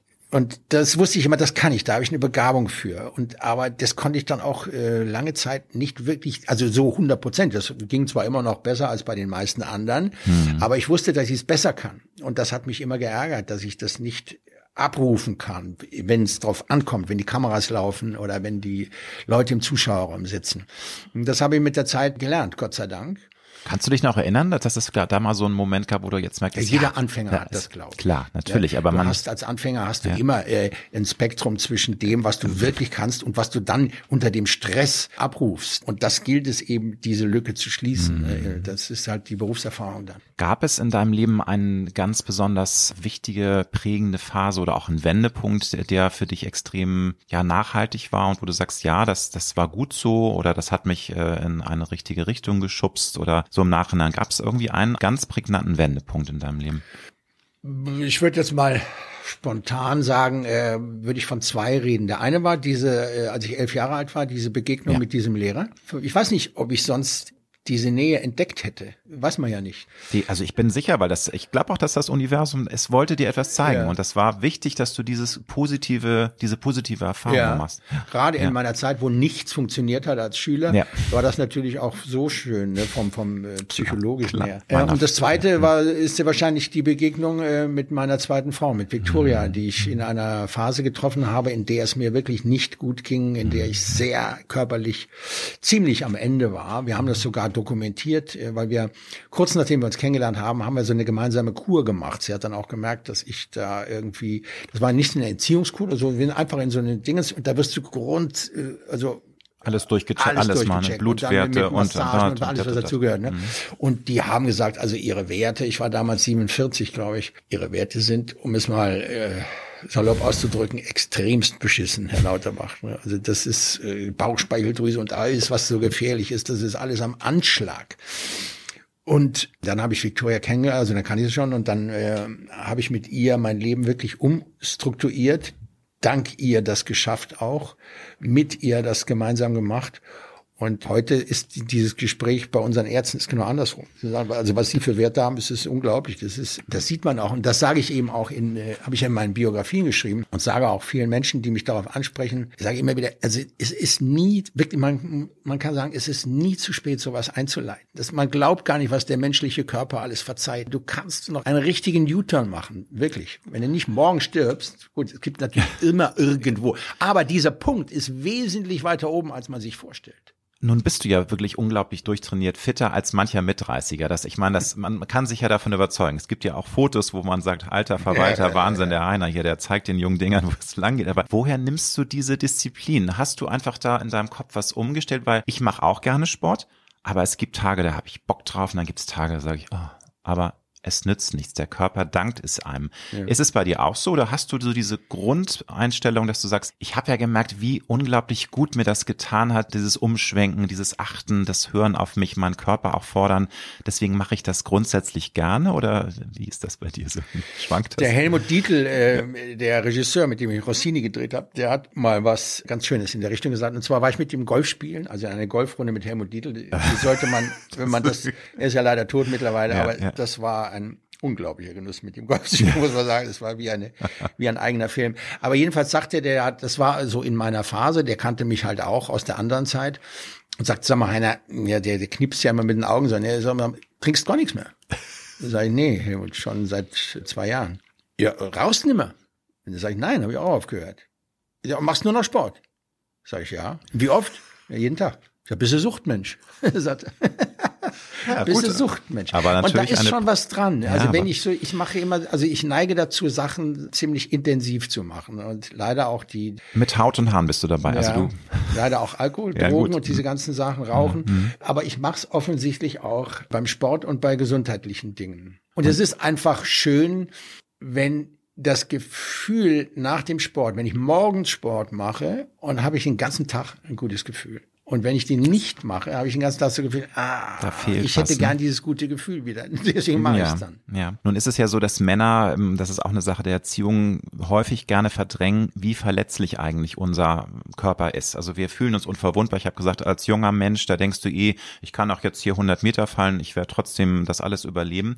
Wann ist dir das dann vor diesem Wendepunkt be wirklich bewusst geworden, wie verletzlich du eigentlich auch bist und wie schnell eben auch der Körper dann sich rächt. Klar, du hast gesagt, wenn man dann diesen U-Turn macht, dann ist es fantastisch, was der Körper verzeiht und wie man sich auch wieder ähm, gut entwickelt. Aber wann ist dir das bewusst geworden? Das erste Mal, diese Verletzlichkeit, die wir alle haben, dass der menschliche Körper eben doch nicht so robust ist, wie wir uns das immer alle wünschen. Ja, du kommst natürlich, wenn du, wenn du so diese ganzen Dinge zu dir nimmst und mm. konsumierst, dann kommst du dann irgendwann, wenn du beim Arzt sitzt, ne, und der Klar. sagt dir deine Werte. Ich hatte jetzt nicht einen speziellen Unfall, obwohl ich ja mal Stuntman werden wollte und eigentlich ziemlich gefährliche Dinge da auch gemacht habe in diesem Zusammenhang, hatte ich nie ich habe mir einmal hier den mittleren Knochen gebrochen, ansonsten habe ich nie ich habe keinen einzigen Knochenbruch. Ich habe mir die Schulter so ein bisschen angebrochen mal, aber was ja auch, äh, ich bin ja viel Ski gelaufen und sowas alles schon. Das ist aber dann eine, das ist eine Leistung, ne, muss man ja, sagen. Ja, also Leistung. Ich habe auch viel Glück gehabt im Leben, ja. auch in dieser Beziehung. Stimmt. Das Insofern habe ich nicht wirklich, sagen wir, ich habe nicht mal so kurz im Rollstuhl gesessen oder solche Sachen. Das habe ich nicht erlebt. Ja. Was genießt du ganz besonders am Älterwerden und worauf kannst du gut verzichten? Verzichten kann ich eigentlich auf alles, ähm, was mit, mit Älterwerden zusammenhängt. Ich habe wirklich aufgehört, darüber nachzudenken. So Dinge, die, die man nicht verändern kann, sind für mich keine langen Gedanken wert, weil es ist ja, warum soll ich darüber nachdenken? Was ich schön finde, ist, dass ich wirklich mit den Jahren ein bisschen klüger geworden bin. Nun mag der eine oder andere, der mich mit 30 kannte, sagen, das ist ja keine so, äh, so große Leistung, wenn man dich damals gesehen hat. Zurück gab es ja nicht viel Strecke. Böse. Aber, aber ähm, muss ich wirklich sagen, also was ich auch eben erzählt habe, dass ich äh, anders lerne heute, dass ich anders an solche Dinge rangehe, an Ziele zu verwirklichen rangehe und mhm. solche Dinge, dass ich ähm, meinen Kindern, glaube ich, ein ganz guter Lehrer bin. Dass ich ihnen viel vermitteln kann. Das sind Sachen, die mir Spaß machen, wenn ich sehe, wie ich mich da verbessere in diesen Dingen. Alles andere, dieser körperliche Zerfall, ja. sage ich jetzt mal, und Gut. so Sachen, da kann man natürlich darauf verzichten. Aber nochmal, also lass dir bitte mit großer Bewunderung sagen, ich finde es wirklich toll, man merkt, man sieht dir ja an, wie du auf dich achtest und du hast ja, ja. so ein, also eine Grundspannung, du hast, bist trainiert, du siehst auch wirklich toll aus. Also ich finde, ähm, das, das strahlt man ja auch aus. Also man merkt ja, ich glaube schon, dass das auch der, ähm, auch die Augen, also man, man merkt ja, wenn man irgendwie jahrzehntelang sich schlecht ernährt, gerade wenn man ja. älter wird. Ne? Also ich meine, klar, wenn du 30 bist, dann kannst du auch irgendwie zehn Jahre Drogen genommen ja, haben, ja, aber genau. dann sieht man das nicht. Wir leben leider in sehr bewegten Zeiten, lieber Heiner. Zuerst Corona, was ja nun hoffentlich endlich jetzt mal irgendwann Vergangenheit sein wird. Es wird uns immer begleiten, dieses Virus, aber ich bin guter Dinge, dass wir lernen, damit zu leben. Jetzt ja. haben wir diesen schrecklichen Ukraine-Krieg. Wie gelingt es dir dabei, trotzdem deine gute Laune zu behalten, Optimismus zu behalten, weil man wird ja zugeballert mit einfach negativen Nachrichten. Das muss ich sagen. Also mich belastet das sehr. Ich stelle teilweise schon gar nicht mehr die Nachrichten an, mhm. weil man kann es nicht mehr aushalten. Zwei Jahre Corona-Ausnahmezustand und jetzt dieses wirklich furchtbare Thema Krieg vor der eigenen Haustür. Wie gehst du damit um? Wie versuchst du das nicht zu sehr an dich ranzulassen? Ja, also ich wollte gerade sagen, so gut gelingt mir das nicht, dass ich immer gute Laune bin. Denn mir mhm. geht's da genauso wie dir, dass ich, also mit Corona, das hat natürlich, also es ist in beide Corona-Lockdowns ist zum Beispiel ein Kinofilm von mir gefallen, der jetzt gerade auf super Weg war und bumm, Kinos zu. Dann konnte ich äh, nicht mehr arbeiten und als wir dann wieder arbeiten konnten, unter sehr verschärften Bedingungen. Ja, ständig jeden testen Tag und, Test, oh, jeden ja, Tag. Ja, und dann diese Masken an und pipapo. Ich sage immer, ich bin äh, 4G, also zweimal geimpft, genesen und genervt. Das finde ich wunderbar, ja. Ich wirklich Team langsam, hier, Team hier. Also ja, es, langsam nee, Zeit. Ja, nee, vor allem, also gut, das ist jetzt ein Riesenfass, aber ich, ich finde, äh, zuerst war ich auch absolut immer der Meinung, das ist alles wichtig und gut und aber ja. ich finde, jetzt muss wirklich mal ein, ein Bewusstseinsveränderung da sein. Wir müssen ja. weiter die Risikogruppen schützen, also Fliegerheime, alles ja. wunderbar, aber ansonsten, ansonsten, wir haben über Risiko gesprochen, über Ängste. Nein, eben, das, das, es ist ja. auch gar nicht mehr, du hast jede Erkältung, eine Grippe sowieso. Da warst du ja zwei Wochen flach gelegen. Vergessen die Leute immer alles. Absolut. Und also, diese Omikron-Variante, die scheint ja wirklich nicht so stark zu sein in ihren Wirkungen. Da kann man dann nicht die Leute eine Woche in Quarantäne schicken. Das ist, das bricht ja alles zusammen und man hat auch leider das Gefühl, dass die rechte Hand nicht weiß, was die linke tut. Nee, also das nervt das mich schon alles extrem, muss ich auch sagen. Obwohl ich immer ein nie, also nie ein Impfgegner war und, und Corona-Verleugner, bin ich doch langsam jetzt an dem Punkt, wo ich sage, Kinder, jetzt müsst ihr aufpassen, dass er nicht zu viele Leute gegen euch einbringt mit euren Entscheidungen, denn äh, die Leute wollen jetzt einfach mal wieder einen Alltag erleben. Genau. Das mit dem Krieg ist für mich sowieso schon immer das, wenn ich so bei Interviews gefragt werde, was wünschen Sie sich denn? Da sage ich immer Frieden auf Erden, wirklich. Und das hört sich blöde an, aber es ist Nein. genau so gemeint, wie es da steht. Ich wünsche mir, dass die Menschen irgendwann mal in der Lage sein werden, diese Kriege abzuschaffen und ihre Probleme auf eine Art und Weise lösen werden, die uns würdig ist. Es ist doch nicht vorstellbar, dass so zivilisierte Geschöpfe, wie wir es mittlerweile sind, sich gegenseitig töten müssen, um ihre Probleme zu lösen. Das kann doch nicht sein. Es ist mir jetzt wurscht, grundsätzlich wurscht, ob das in Afrika stattfindet oder äh, in, in Syrien Ukraine. oder sonst wo. Ne, wir haben ja fast auf der ganzen ja. Welt haben wir permanent irgendwo Leider. einen Krieg. Es ist abartig. Und mhm. ich bin, also ich bin sowas, da bin ich wirklich auch 4G. Ich bin extremst genervt von dieser, von unserer Spezie. Dass wir dass, das nicht auf die Reihe Dass wir einfach nicht aus den Fehlern lernen, dass immer wieder dieselben Fehler begangen werden, bin ich ganz bei ja, dir. Aber es ist äh, traurig und auch, weil auch der, die Motivation häufig sind, es geht um Glauben, dann geht es um geopolitische Geschichten, um Macht. Machtspielchen, Machtspielchen, ja, ja. also grauenhaft. Ja. Im kommenden Jahr rundest du Du bist 60. Oh, jetzt muss ich erstmal 69 werden. Ich habe ja. ich mach nur, nein, aber. Nee, nee, hast recht, also wie oft blitzt in dir der Gedanke auf Wahnsinn, schon wieder ein Jahr um, ähm, das Leben ist so toll, es macht mir so viel Spaß, aber warum rast die Zeit so ja, dahin? Ja, also ist, ist das, unfassbar. Ja, ja. also wie geht man, also sagst du auch, nützt nichts auf und zu nee, durch? Klar. Ja, ja, das nützt ja nichts. Ne? Aber man ist trotzdem immer wieder überrascht. Aber ich hatte das schon, äh, als ich ganz jung war, so Anfang 20 und so, hatte ich, ja. habe ich mich schon sehr mit dem Tod beschäftigt. Mhm. Einfach weil, naja, weil das schon eine Vorstellung ist, mit der man sich irgendwie anfreunden muss im Laufe eines Lebens, dass es ein Tag kommen wird, wo man dann stirbt und man endgültig nicht mehr da ist. Also ich glaube jetzt nicht zwingend an die Wiedergeburt. Wenn das so ist, dann äh, ist das schon manchmal so eine Erkenntnis, wo du sagst, Uah, da möchte ich jetzt nicht dran, dran denken, ne? denn das ist vielleicht so ein bisschen die ewige Gerechtigkeit. Je angenehmer man es im Leben hatte, umso schlimmer ist der Tod für einen. Und die Vorstellung dann nicht mehr da zu sein und dieses alles nicht mehr zu haben auf der Welt, an dem man sich so erfreut hat. Mit zunehmendem Alter werde ich auch immer naturverbundener. ich glaube, das ist auch so typisch.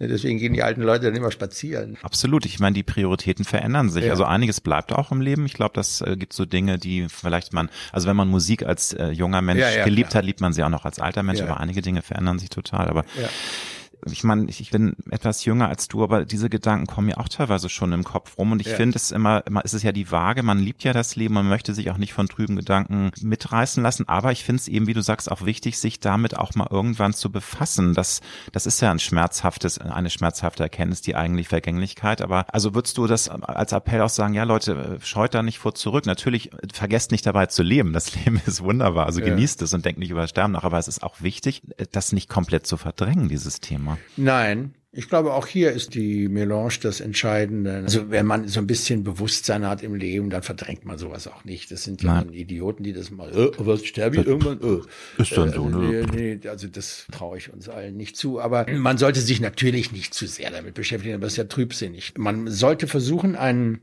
ein gesundes Maß zu finden. Und ich glaube auch, dass es so ist, dass das von der Natur ganz gut eingerichtet wurde, dass du, wenn du jetzt nicht vorher an einem Unfall oder irgendwas stirbst oder an einem Krebs, dass du dann auch wirklich lebensmüde wirst. Dass du sagst, oh ja, wenn du so 80, 85, 90 wirst, 93, das ja, es ist, ich bin jetzt nicht todtraurig, wenn es so weit kommt. Ich habe genug gelebt irgendwie. Ich habe das bei älteren Menschen oder bei alten Menschen festgestellt. Die hatten so eine die waren jetzt nicht lebensüberdrüssig und dies lebensmüde, wie wir das normalerweise, nein, nein, was wir darunter verstehen, sondern genau, ne? was du, meinst, du weißt, was ich meine. Das hat meine Mutter mir äh, vor Schon einem gesagt, Jahr gesagt, ne? ja. Also ne, keine Sorge, Alexander, also ich, ich werde sie nicht umbringen, ergeben, aber ne? ich bin des Lebens müde. Ja. Es ist, also ich habe so viel auch leider Negatives erlebt, ja. bin so viel, habe so viel Kummer gehabt. Auch ist natürlich jetzt ähm, traurig, das zu sagen, aber da tut sie mir auch unglaublich leid. Aber sie hat es mir gesagt. Ja sie ist schlecht. nein, aber natürlich tut es mir leid, wenn sie sagt, sie hatte so viel Kummer und deswegen ne, so viel ähm, auch auch Menschen sind schon gestorben, die ihr viel bedeutet haben haben. Und deswegen ja, ja. ist sie jetzt in ihrem. Hat genug, ja. Sie hat genug, wenn die Leute sagen, um Gottes Willen nochmal 20 sein, um Gottes Willen, wenn so alte Menschen das sagen, ja, ja, ist äh, dann hat das schon was. Und es ist ja eigentlich dann auch schön, also es würde mich auch wundern, wenn die Natur das nicht so eingerichtet hätte, die ja alles perfekt gemacht hat. Das ist ja wirklich mhm. unglaublich, ne? wenn du dich in unserer Welt bewegst, ja. wie die Bienen die Blumen bestäuben. Das ist ja ein reines Wunder, diese ganze Natur. Definitiv. Ne? Und dann kannst du dir vorstellen, dass die das auch so eingerichtet hat, wenn da nicht ein herber Cut kommt irgendwann, dass du so dahin alterst und dann auch in Frieden stirbst. Mhm. Was ja natürlich unser aller ähm, Wunsch Ziel, wäre. Wunsch wäre. Natürlich ist das Leben auch da nicht planbar. Nee. Manchmal kann es auch leider sehr, sehr schrecklich enden, dass man dann lange sich äh, dahin, also vegetiert und quält und also ein andere, anderes ja, Thema. Ja, ja, klar. Wie ist denn im März 2022, heute am Tag, wo wir äh, diese Aufnahme machen, wie ist denn da so dein gefühltes Alter? Schwankt das oder ist das, also, weil das hat ja jeder so ein Alter. gefühlt Kennst du nicht? Nee. Mein, Gefühl, mein Alter ist 68. Gut. Ich werde in äh, ein paar, paar Tagen 69. Also du fühlst Und dich ich werde in elf Jahren dann 80, sofern Gott will. Das ist überhaupt das Allerschlimmste, wenn diese Vorstellung, elf Jahre ist ja gar nicht so lang hin. Ja, das, vor allem, weil die Zeit so rast, wie, wir Wie schon wir ja festgestellt alle haben. feststellen, vergeht die Zeit mit zunehmendem Alter immer schneller. In welchen Momenten fühlst du dich ganz besonders lebendig? Weil es gibt ja äh, Momente, wo man manchmal sich auch zwickt und sagt, ich, ich, es ist mir jetzt zu viel Routine. Und manchmal gibt es Momente, wo man sagt, ja, das ist Leben, das ist das, was, äh, was das Leben ausmacht. Und das kann für jeden ja was anderes sein. Der eine Ja. hat dieses Gefühl, wenn er auf einem Berggipfel steht, der andere hat dieses Gefühl, wenn, keine Ahnung, wenn er Sport macht und irgendwie über seine Grenzen hinausgeht. Jeder sieht das anders. Wann hast du dich zuletzt lebendig gefühlt? Ja, um nicht wieder meine Frau und äh, meine Familie ins Spiel zu bringen, würde ich mal was anderes sagen. Gut.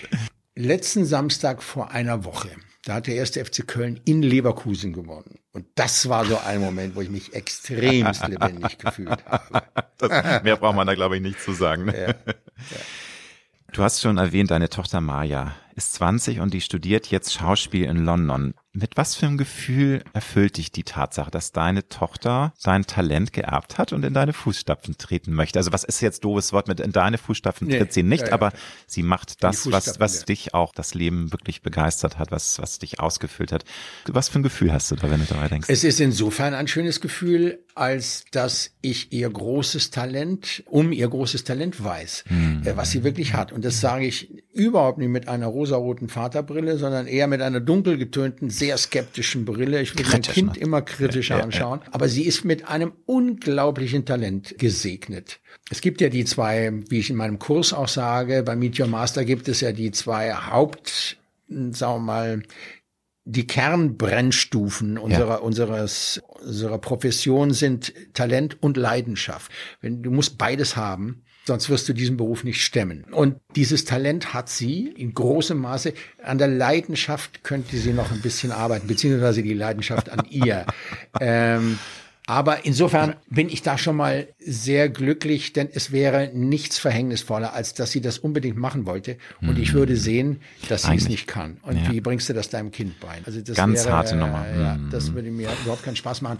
Insofern bin ich sehr glücklich. Und dass wir natürlich, wir haben ja schon zusammengearbeitet, schon ein paar Mal. Und das macht natürlich einen enormen Spaß, wenn du mit deiner Tochter dann so tolle Szenen hast, die wir dann äh, vorher äh, proben wir die zu Hause bei uns im Wohnzimmer schon. Und ist sie nicht auch im, sie ist doch in deinem Tutorial, ist sie doch auch ein Teil, oder ist Ja, das ja, eine- genau. Da das- mache ich mit ihr so ein ja, bisschen so doch eine, toll so ist, eine ne? So, Performance. ja, ja, äh, super. Wie man so, so eine Szene einübt, Ja, ja. zeigen wir da. Genau, das habe ich mit ihr gemacht, weil ich sagte, pff, so einen besseren, billigeren kriege ich nicht.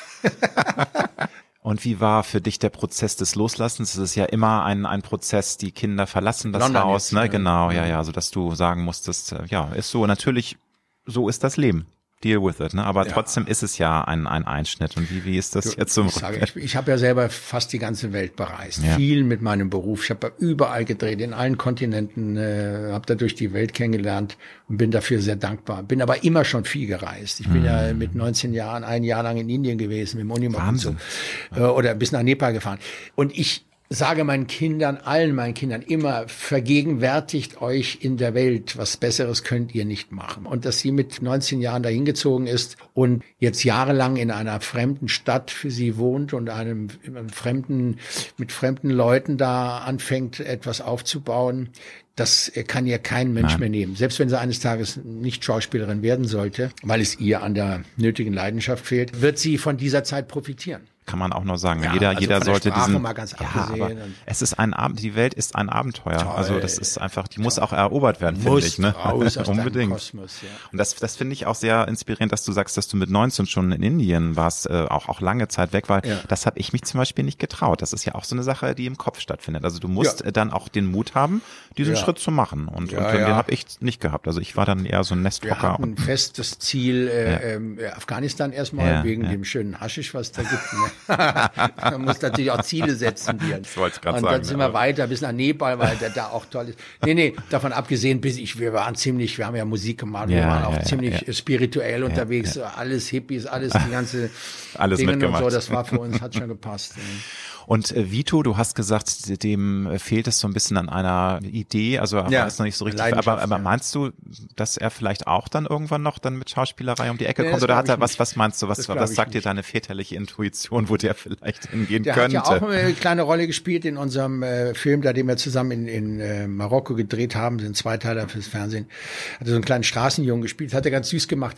Aber der Vito hat selber nicht so, pff, sagte, nee, das ist, glaube ich, nicht mein Ding. Okay und hat auch nicht das Talent von der Maya. Also im Moment, da müsste man dann dran arbeiten und ich bin weit davon entfernt, meine Kinder da irgendwo rein zu Nein, um Gottes Willen, ne? nein, nein, das nee, der muss, muss ja was machen. Kommen. Wie gesagt, wir mhm. müssen was machen, was ihm wirklich Spaß macht. Und im Moment ist es leider, ich meine, der, der läuft gern Ski und solche mhm. Sachen, ist also ganz sportlich. Ganz sportlich. Ne? Mhm. Und ansonsten ist er wahnsinnig am Daddeln da mit seinen Spielen. Da, ne? Spieleentwickler, irgendwas oh, in ja, der Branche. Ja, das wollen sie alle werden. Das wollen sie alle werden. Freunde, alle ja, Spieleentwickler. Du. Oft, du. Wer weiß, man weiß es halt nicht, weil ja, sie sich entwickeln. Aber zu deinen eigenen Eltern, wie haben die dich geprägt? Du bist ja in einer Unternehmerfamilie aufgewachsen. Dein Vater hat ein, glaube ich, ein großes Sanitärunternehmen gehabt. Wie hast du das in Erinnerung? War das preußisch streng gerecht oder war das auch teilweise so eine Mischung aus allem? Wie, wie haben sich deine Eltern so ja, preußisch streng gerecht käme meinem Vater schon äh, recht nahe, würde ich sagen. Ja. ja, weil es ja auch die Generation einfach ist, glaube ich, ne? Diese, El ja, diese Vätergeneration. Ja, ja, klar.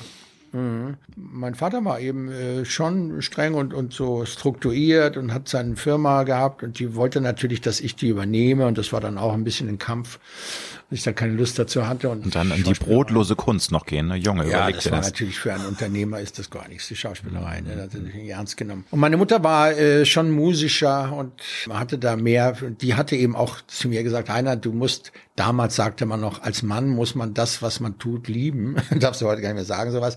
Also der Mensch muss seinen, seinen Beruf lieben. Ne? Und das hat sie mir schon vermittelt. Und du musst was tun, was dir Freude macht, sonst wirst du bekloppt. Wenn dir die Firma nichts, wenn dir das nichts bringt, dich da ins gemachte Nest festzusetzen. Das wäre natürlich wesentlich klüger und einfacher. Aber wenn das nichts für dich ist, dann musst du das frühzeitig erkennen und musst handeln.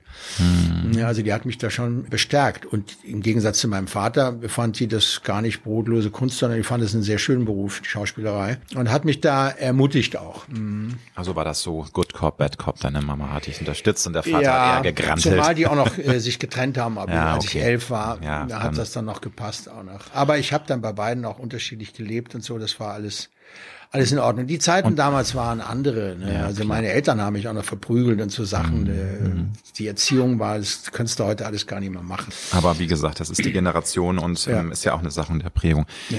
Was genießt du am meisten an deiner Großvaterrolle? Was liebst du da besonders dran? Weil das ist ja was anderes, ein Großvater zu sein, als ein Vater. Das ähm, sind andere Ebenen. Ja, also ich das bin Wesentliche ist, dass man äh, äh, nicht verantwortlich ist ja, für die Erziehung. Ja, ne? Also man hat endlich mal kleine Kinder, die man verwöhnen kann. Genau. Was man ja am liebsten äh, permanent machen würde mit seinen Kindern. Ne?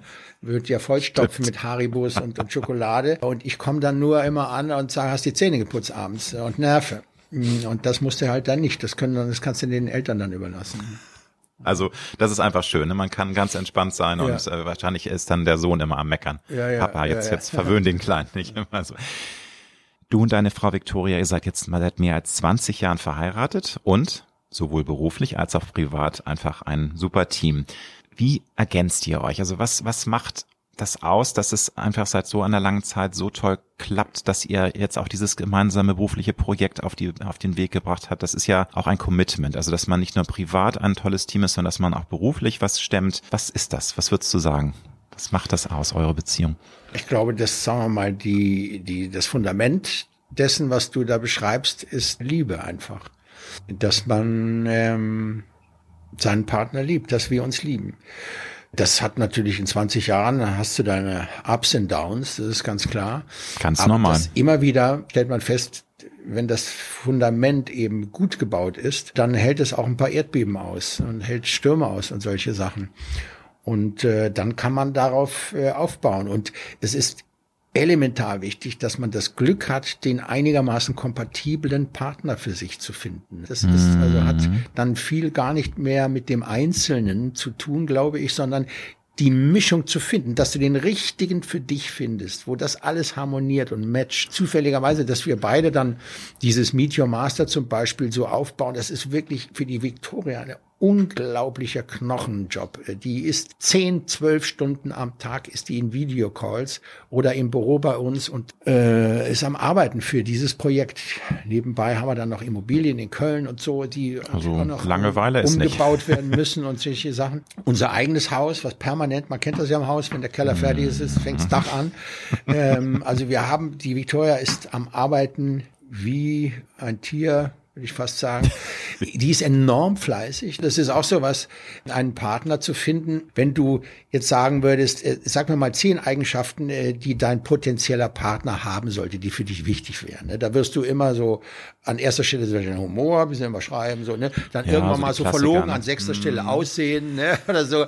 Aber es wird selten drin stehen Fleiß, weil es extrem unsexy ist und, und Stimmt. äh, so unromantisch. Wer will fleißigen Partner? Und es ist so wichtig in der Beziehung hinterher. Ich hatte ja schon die ein oder andere träge Disco-Maus da im Bett liegen, weißt du, wenn die dann morgens nicht aufstehen und so. Das ist in der ersten Nacht, ist das so, okay, ja, wunderbar, dann stehst, bleibst halt liegen. Aber zehn Jahre, 20 Jahre undenkbar. geht das nicht, klar. Und die Victoria, das ist eine Macherin. Weißt du, Ja, wenn ich, toll. ich weiß, wenn ich die morgen anrufen würde und würde sagen, ich bin's, ich hänge in Delhi, ich habe kein Geld mehr, ich muss einhängen, habe kein Telefon, hol mich.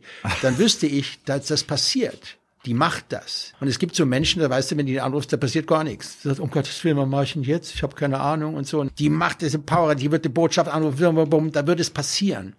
Und so ist sie. Und das ist natürlich toll, so einen Partner zu haben. Und sie liebt meine Kreativität und mein, sie mag mich als Schauspieler auch unglaublich gerne und liebt meine kreative Ader, auch meine Musikalität und diese Dinge. Und so ergänzen wir uns eben auch dann hier bei Meet Your Master zum Beispiel, dass ich diese kreativen Sachen mache Ja. und sie reißt das Geschäft an sich und die Vermarktung und so. Aber wie du sagst, ergänzen ist nicht nur im beruflichen Zusammenhang toll und wichtig, sondern eben auch im Privatleben. Und ich glaube, es ist ja häufig auch so, dass man gar nicht immer in vielen Dingen auch unbedingt gleich sein muss. Es ist wichtig, dass in essentiellen Dingen die Partner gleich ticken, weil sonst wird es schwierig. Aber manchmal ist es ja auch gerade schön, Natürlich. dass man sich so, so dass man sich genau an. und dass man sich auch ergänzt mit Stärken ne, und die Das Schwächen. ist ne? das A, das A und Ja, O, finde ich, ja, die Ergänzung. Und ja. das ist fernab von irgendwelchen geschlechtlichen Vorstellungen, dass der Mann hat immer sich um das Geld zu kümmern und die Frau macht das. Nein, bei uns macht jeder das, was er besser kann.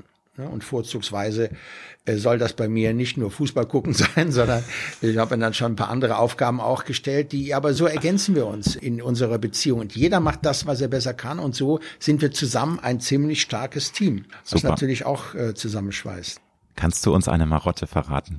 Wir alle haben ja Marotten und ähm, ko- witzige Angewohnheiten, teilweise Dinge, die wir nicht bemerken und die uns dann der Partner manchmal sagt. Hast du irgendwas, wo du sagst? Ähm, müsstest du Victoria fragen. Fällt mir jetzt im Moment Nee, nicht okay, ein. dann Ich habe bestimmt tausend Marotten, aber jetzt nicht so, so eine sofort- essentielle, wo du sagst, Okay, nee, okay also man nicht die Handtücher gerade hängen zu Hause oder so. äh, nee, na, naja, du, im, im Badezimmer haben wir schon unsere Kämpfe. Ich sage immer, sie ist so ein leichter Badezimmer-Messi. Komischerweise nur im Bad. Ne? Das, also die- diese typischen Sachen, die Zahnpastatube offen lassen dazu. Das sag ich sag mal, das, ist jetzt mir fast zu blöd, äh, weil das ja der Klassiker ist. Aber kannst du nicht die Zahnpastatube zumachen? Du, aber kennt man alles, ne? Also Ja, ja. einige Dinge. Aber sonst ist sie total clean und die macht den ganzen Haushalt alles. Aber im Bad ist sie Ist sie irgendwie, da kleine- ist, wird sie zu, zu. Bad- Badezimmer Ja. Messi, sehr schön. Wo siehst du dich in zehn Jahren? Oder hast du gar nicht so ein, ein, ein weiß ich nicht, eine Lebensvision äh, nach, weil ich meine, ne, also wir haben darüber gesprochen, man, man wird älter, ich finde so viel Energie, wie du ausstrahlst, wirst du locker 100, lieber Heiner, um aber also hast du da eine, schon einen Plan oder sagst du nein, ich freue mich jetzt über jedes Jahr was Gutes und lass es auf mich zukommen oder? Grundsätzlich äh, letzteres, aber ich habe ja, als ich Victoria kennenlernte, wirklich am ersten Abend gesagt, ich habe eine Vision. Dann sagt sie, welche denn? Ich sage, ich weiß aber nicht, ob ich sie dir sagen soll, weil sie hört sich ein bisschen äh, läppsch an. Es recht für einen, einen Mann, der das einer 20-jährigen Frau am ersten Abend sagt. Aber dann sagt sie trotzdem, dann habe ich natürlich Frauen eh neugierig, dann habe ich gesagt, gut, dann sage ich sie dir. Aber ich sage sie nur, damit, wenn sie dann eintreffen sollte, diese Vision, dass ich dann hinterher die Gewissheit habe, dass du weißt, dass sie es von Anfang an wusste. Denn wenn ich es dir später sage, dann sagst du, ja gut, kann jeder sagen, dass du die Vision damals hattest. Genau. Ne? In jedem Fall habe ich gesagt, ich sehe uns beide, wie wir auf einer Parkbank sitzen und unsere Enkelkinder beobachten, äh, wie sie spielen miteinander. Dann hat sie gefragt, warum ich denn die eine Generation da ausgelassen habe und nicht erstmal die Kinder. Da sage ich, das ist eine gute Frage, weiß ich nicht. Ich habe an die Enkelkinder gedacht. Sehr wahrscheinlich wollte ich damit äh, manifestieren, dass wir äh, die Länge eben, dass wir eine Generation übersprungen haben, dass wir sogar die Enkel noch anschauen gemeinsam. Naja, und das könnte ja ziemlich bald, also in zehn Jahren, mhm. könnten wir uns da ja nochmal treffen. Da sage ich dir Bescheid, Alexander. Sehr schön. An welches Credo oder an welchen Leitsatz hast du dich in deinem Leben immer wieder mal gehalten und bist damit damit auch gut gefahren. Gibt ja ganz viele. Oh, viele. Es gibt viele äh, Sätze, die ich mag. Eine Zeit lang hatte ich, man darf einen ein weiches Herz nicht mit einer weichen Birne verwechseln. Weil da hatte ich mal so eine Zeit lang äh, schlechte Erfahrungen mit Freunden gemacht, ja, ja. denen man äh, geholfen hat und die haben das verwechselt mit äh, Blödheit. Aber was ich sehr schön finde, ist von äh, Nietzsche, weil es zu meiner Glückstheorie passt. Und das ist ein Vierzeiler, der heißt, äh, bleib nie auf ebenem Feld, steig nie zu hoch hinaus, am schönsten sieht die Welt von halber Höhe aus. Und das ist ja meine Glückstheorie. Ich glaube, dass man die größte Wahrscheinlichkeit, glücklich zu werden, hat in einem verhältnismäßig normalen Leben, was sich also so in der Mitte abspielt. Wenn man zu sehr nach unten ausdriftet, also sagen wir mal obdachlos wird, ist das schwer. Wenn man zu sehr nach oben abdriftet, also Michael Jackson, sage ich mal, ja, ist es fast ist, noch ja, schwerer. Ganz schlimm, ja. Das heißt, mhm. ein normales Leben führen mit nicht so starken Ausschlägen, das ist eigentlich das, was ich auch anstrebe. Ne? Es ist natürlich für einen Schauspieler, wenn man dann bekannter wird, geht's leicht, geht's ein bisschen nach oben. Aber es ist bei mir zum Beispiel so, dass ich jederzeit nach Japan fliegen kann und da wunderbar in in in, in Inkognitone kannst ja, du ja in Supermärkte ja, latsche ja, und so. Ne? Und das ist vielleicht so, ich bin ja ein Glückskind, dass es für mich genau das Richtige war. Auch sag mal die Entwicklung meiner Karriere und so, dass es nicht zu viel wurde, ist vielleicht. Ich würde natürlich jederzeit einen guten Hollywood-Film drehen, aber not, man, ne? das Schicksal macht es vielleicht genau richtig. Ja. Finale Frage. Welchen guten Rat würdest du deinem 18-jährigen Ich geben, wenn du denn eine Zeitreise machen könntest und die Chance dazu hättest? Meinem 18-jährigen Ich. Ja, dem würde ich eigentlich gar keinen Rat geben, weil alles, was ich ihm sagen würde, würde ja meinen jetzigen Zustand verändern. Das heißt bei weitem nicht, dass ich äh, meine alles richtig gemacht zu haben und nichts anders machen würde, aber ich hätte doch Angst davor, dass ich dann jetzt, ich würde einige Sachen wirklich anders machen wollen. Aber wenn ich das dann sagen würde, dann würde sich ich lese gerade ein schönes Buch. Das ist in Anlehnung an Drehbuch, in Anlehnung an den Film Ist das Leben nicht schön? Kennst du vielleicht? Ja, ne? James Stewart. Ne? Genau, der von 49, dieser ja, Klassiker, ja, Hollywood-Klassiker. Der Klassiker, ja. der immer mhm. Weihnachten läuft, wo der ja, Engel dem zeigt, wie das Leben gewesen wäre, wenn er nicht auf der Welt gewesen wäre. Und das ist genau die Geschichte in dem Buch, was ich gerade lese. Ist toll. Das ist ein Kinofilm, auch den wir machen wollen, hat der Produzent mir gestern geschickt. Hab's schon zu Ende gelesen. Und da ist es auch so, dann zeigt er ihm, ach so, dann schauen die gemeinsam den Film, dann sagt er, können wir das auch machen? Und sagt er, ja, ich zeig dir das, wie das wäre. Und dann gehen sie zu seinem Bruder und alles wäre anders gewesen und so. Und da hätte ich ein bisschen Angst davor, dass wenn du mit kleinen Justierungen könntest du das jetzt von mir erreichte gefährden. Da würde ich lieber diese Talfahrten in Kauf nehmen. Ne? Insofern würde ich die Schnauze halten, um das mal auf den Klare Punkt zu bringen. Ansage. Lieber Heiner, ich danke dir ganz herzlich für danke, dieses sehr schöne Gespräch, Gespräch, und ja. ich wünsche dir ganz viel Erfolg weiterhin für Meet Your Master, für danke. dein Herzensprojekt. Möge es weiter gedeihen und wachsen und ich freue mich auf viele spannende Folgen. Ich werde nach dem Gespräch dann morgen mit Victoria telefonieren und werde dann einen Special Prize ausmachen, dass ja, ich mir auch ja, mal weitere Folgen abonniere und ja auch natürlich auch für deine ähm, Kino-TV-Karriere weiterhin viel Erfolg. Da möchte ich noch eine Frage natürlich äh, zum Schluss stellen. Männer, kannst du darüber sprechen? Gibt es da einen, einen Plan, dass es nochmal so ein Revival, einen zweiten Männerfilm gibt? Oder ist das nur so ein, Serie, eine, Serie. Eine Serie wird es geben? gerade geschrieben. Von wow, also das ist tatsächlich, das soll kommen, oder? Ja, ja, wir wollen die, das äh, drehen. Ist natürlich eine, eine, ganz spannende Geschichte. Nach ja. 37 ja, ja, Jahren dann nochmal eine Serie zu dem, äh, ist ja so dein Durchbruchsfilm gewesen. Also nochmal vielen lieben Dank und alles Gute Gerne, für die Zukunft. Alexander, danke dir.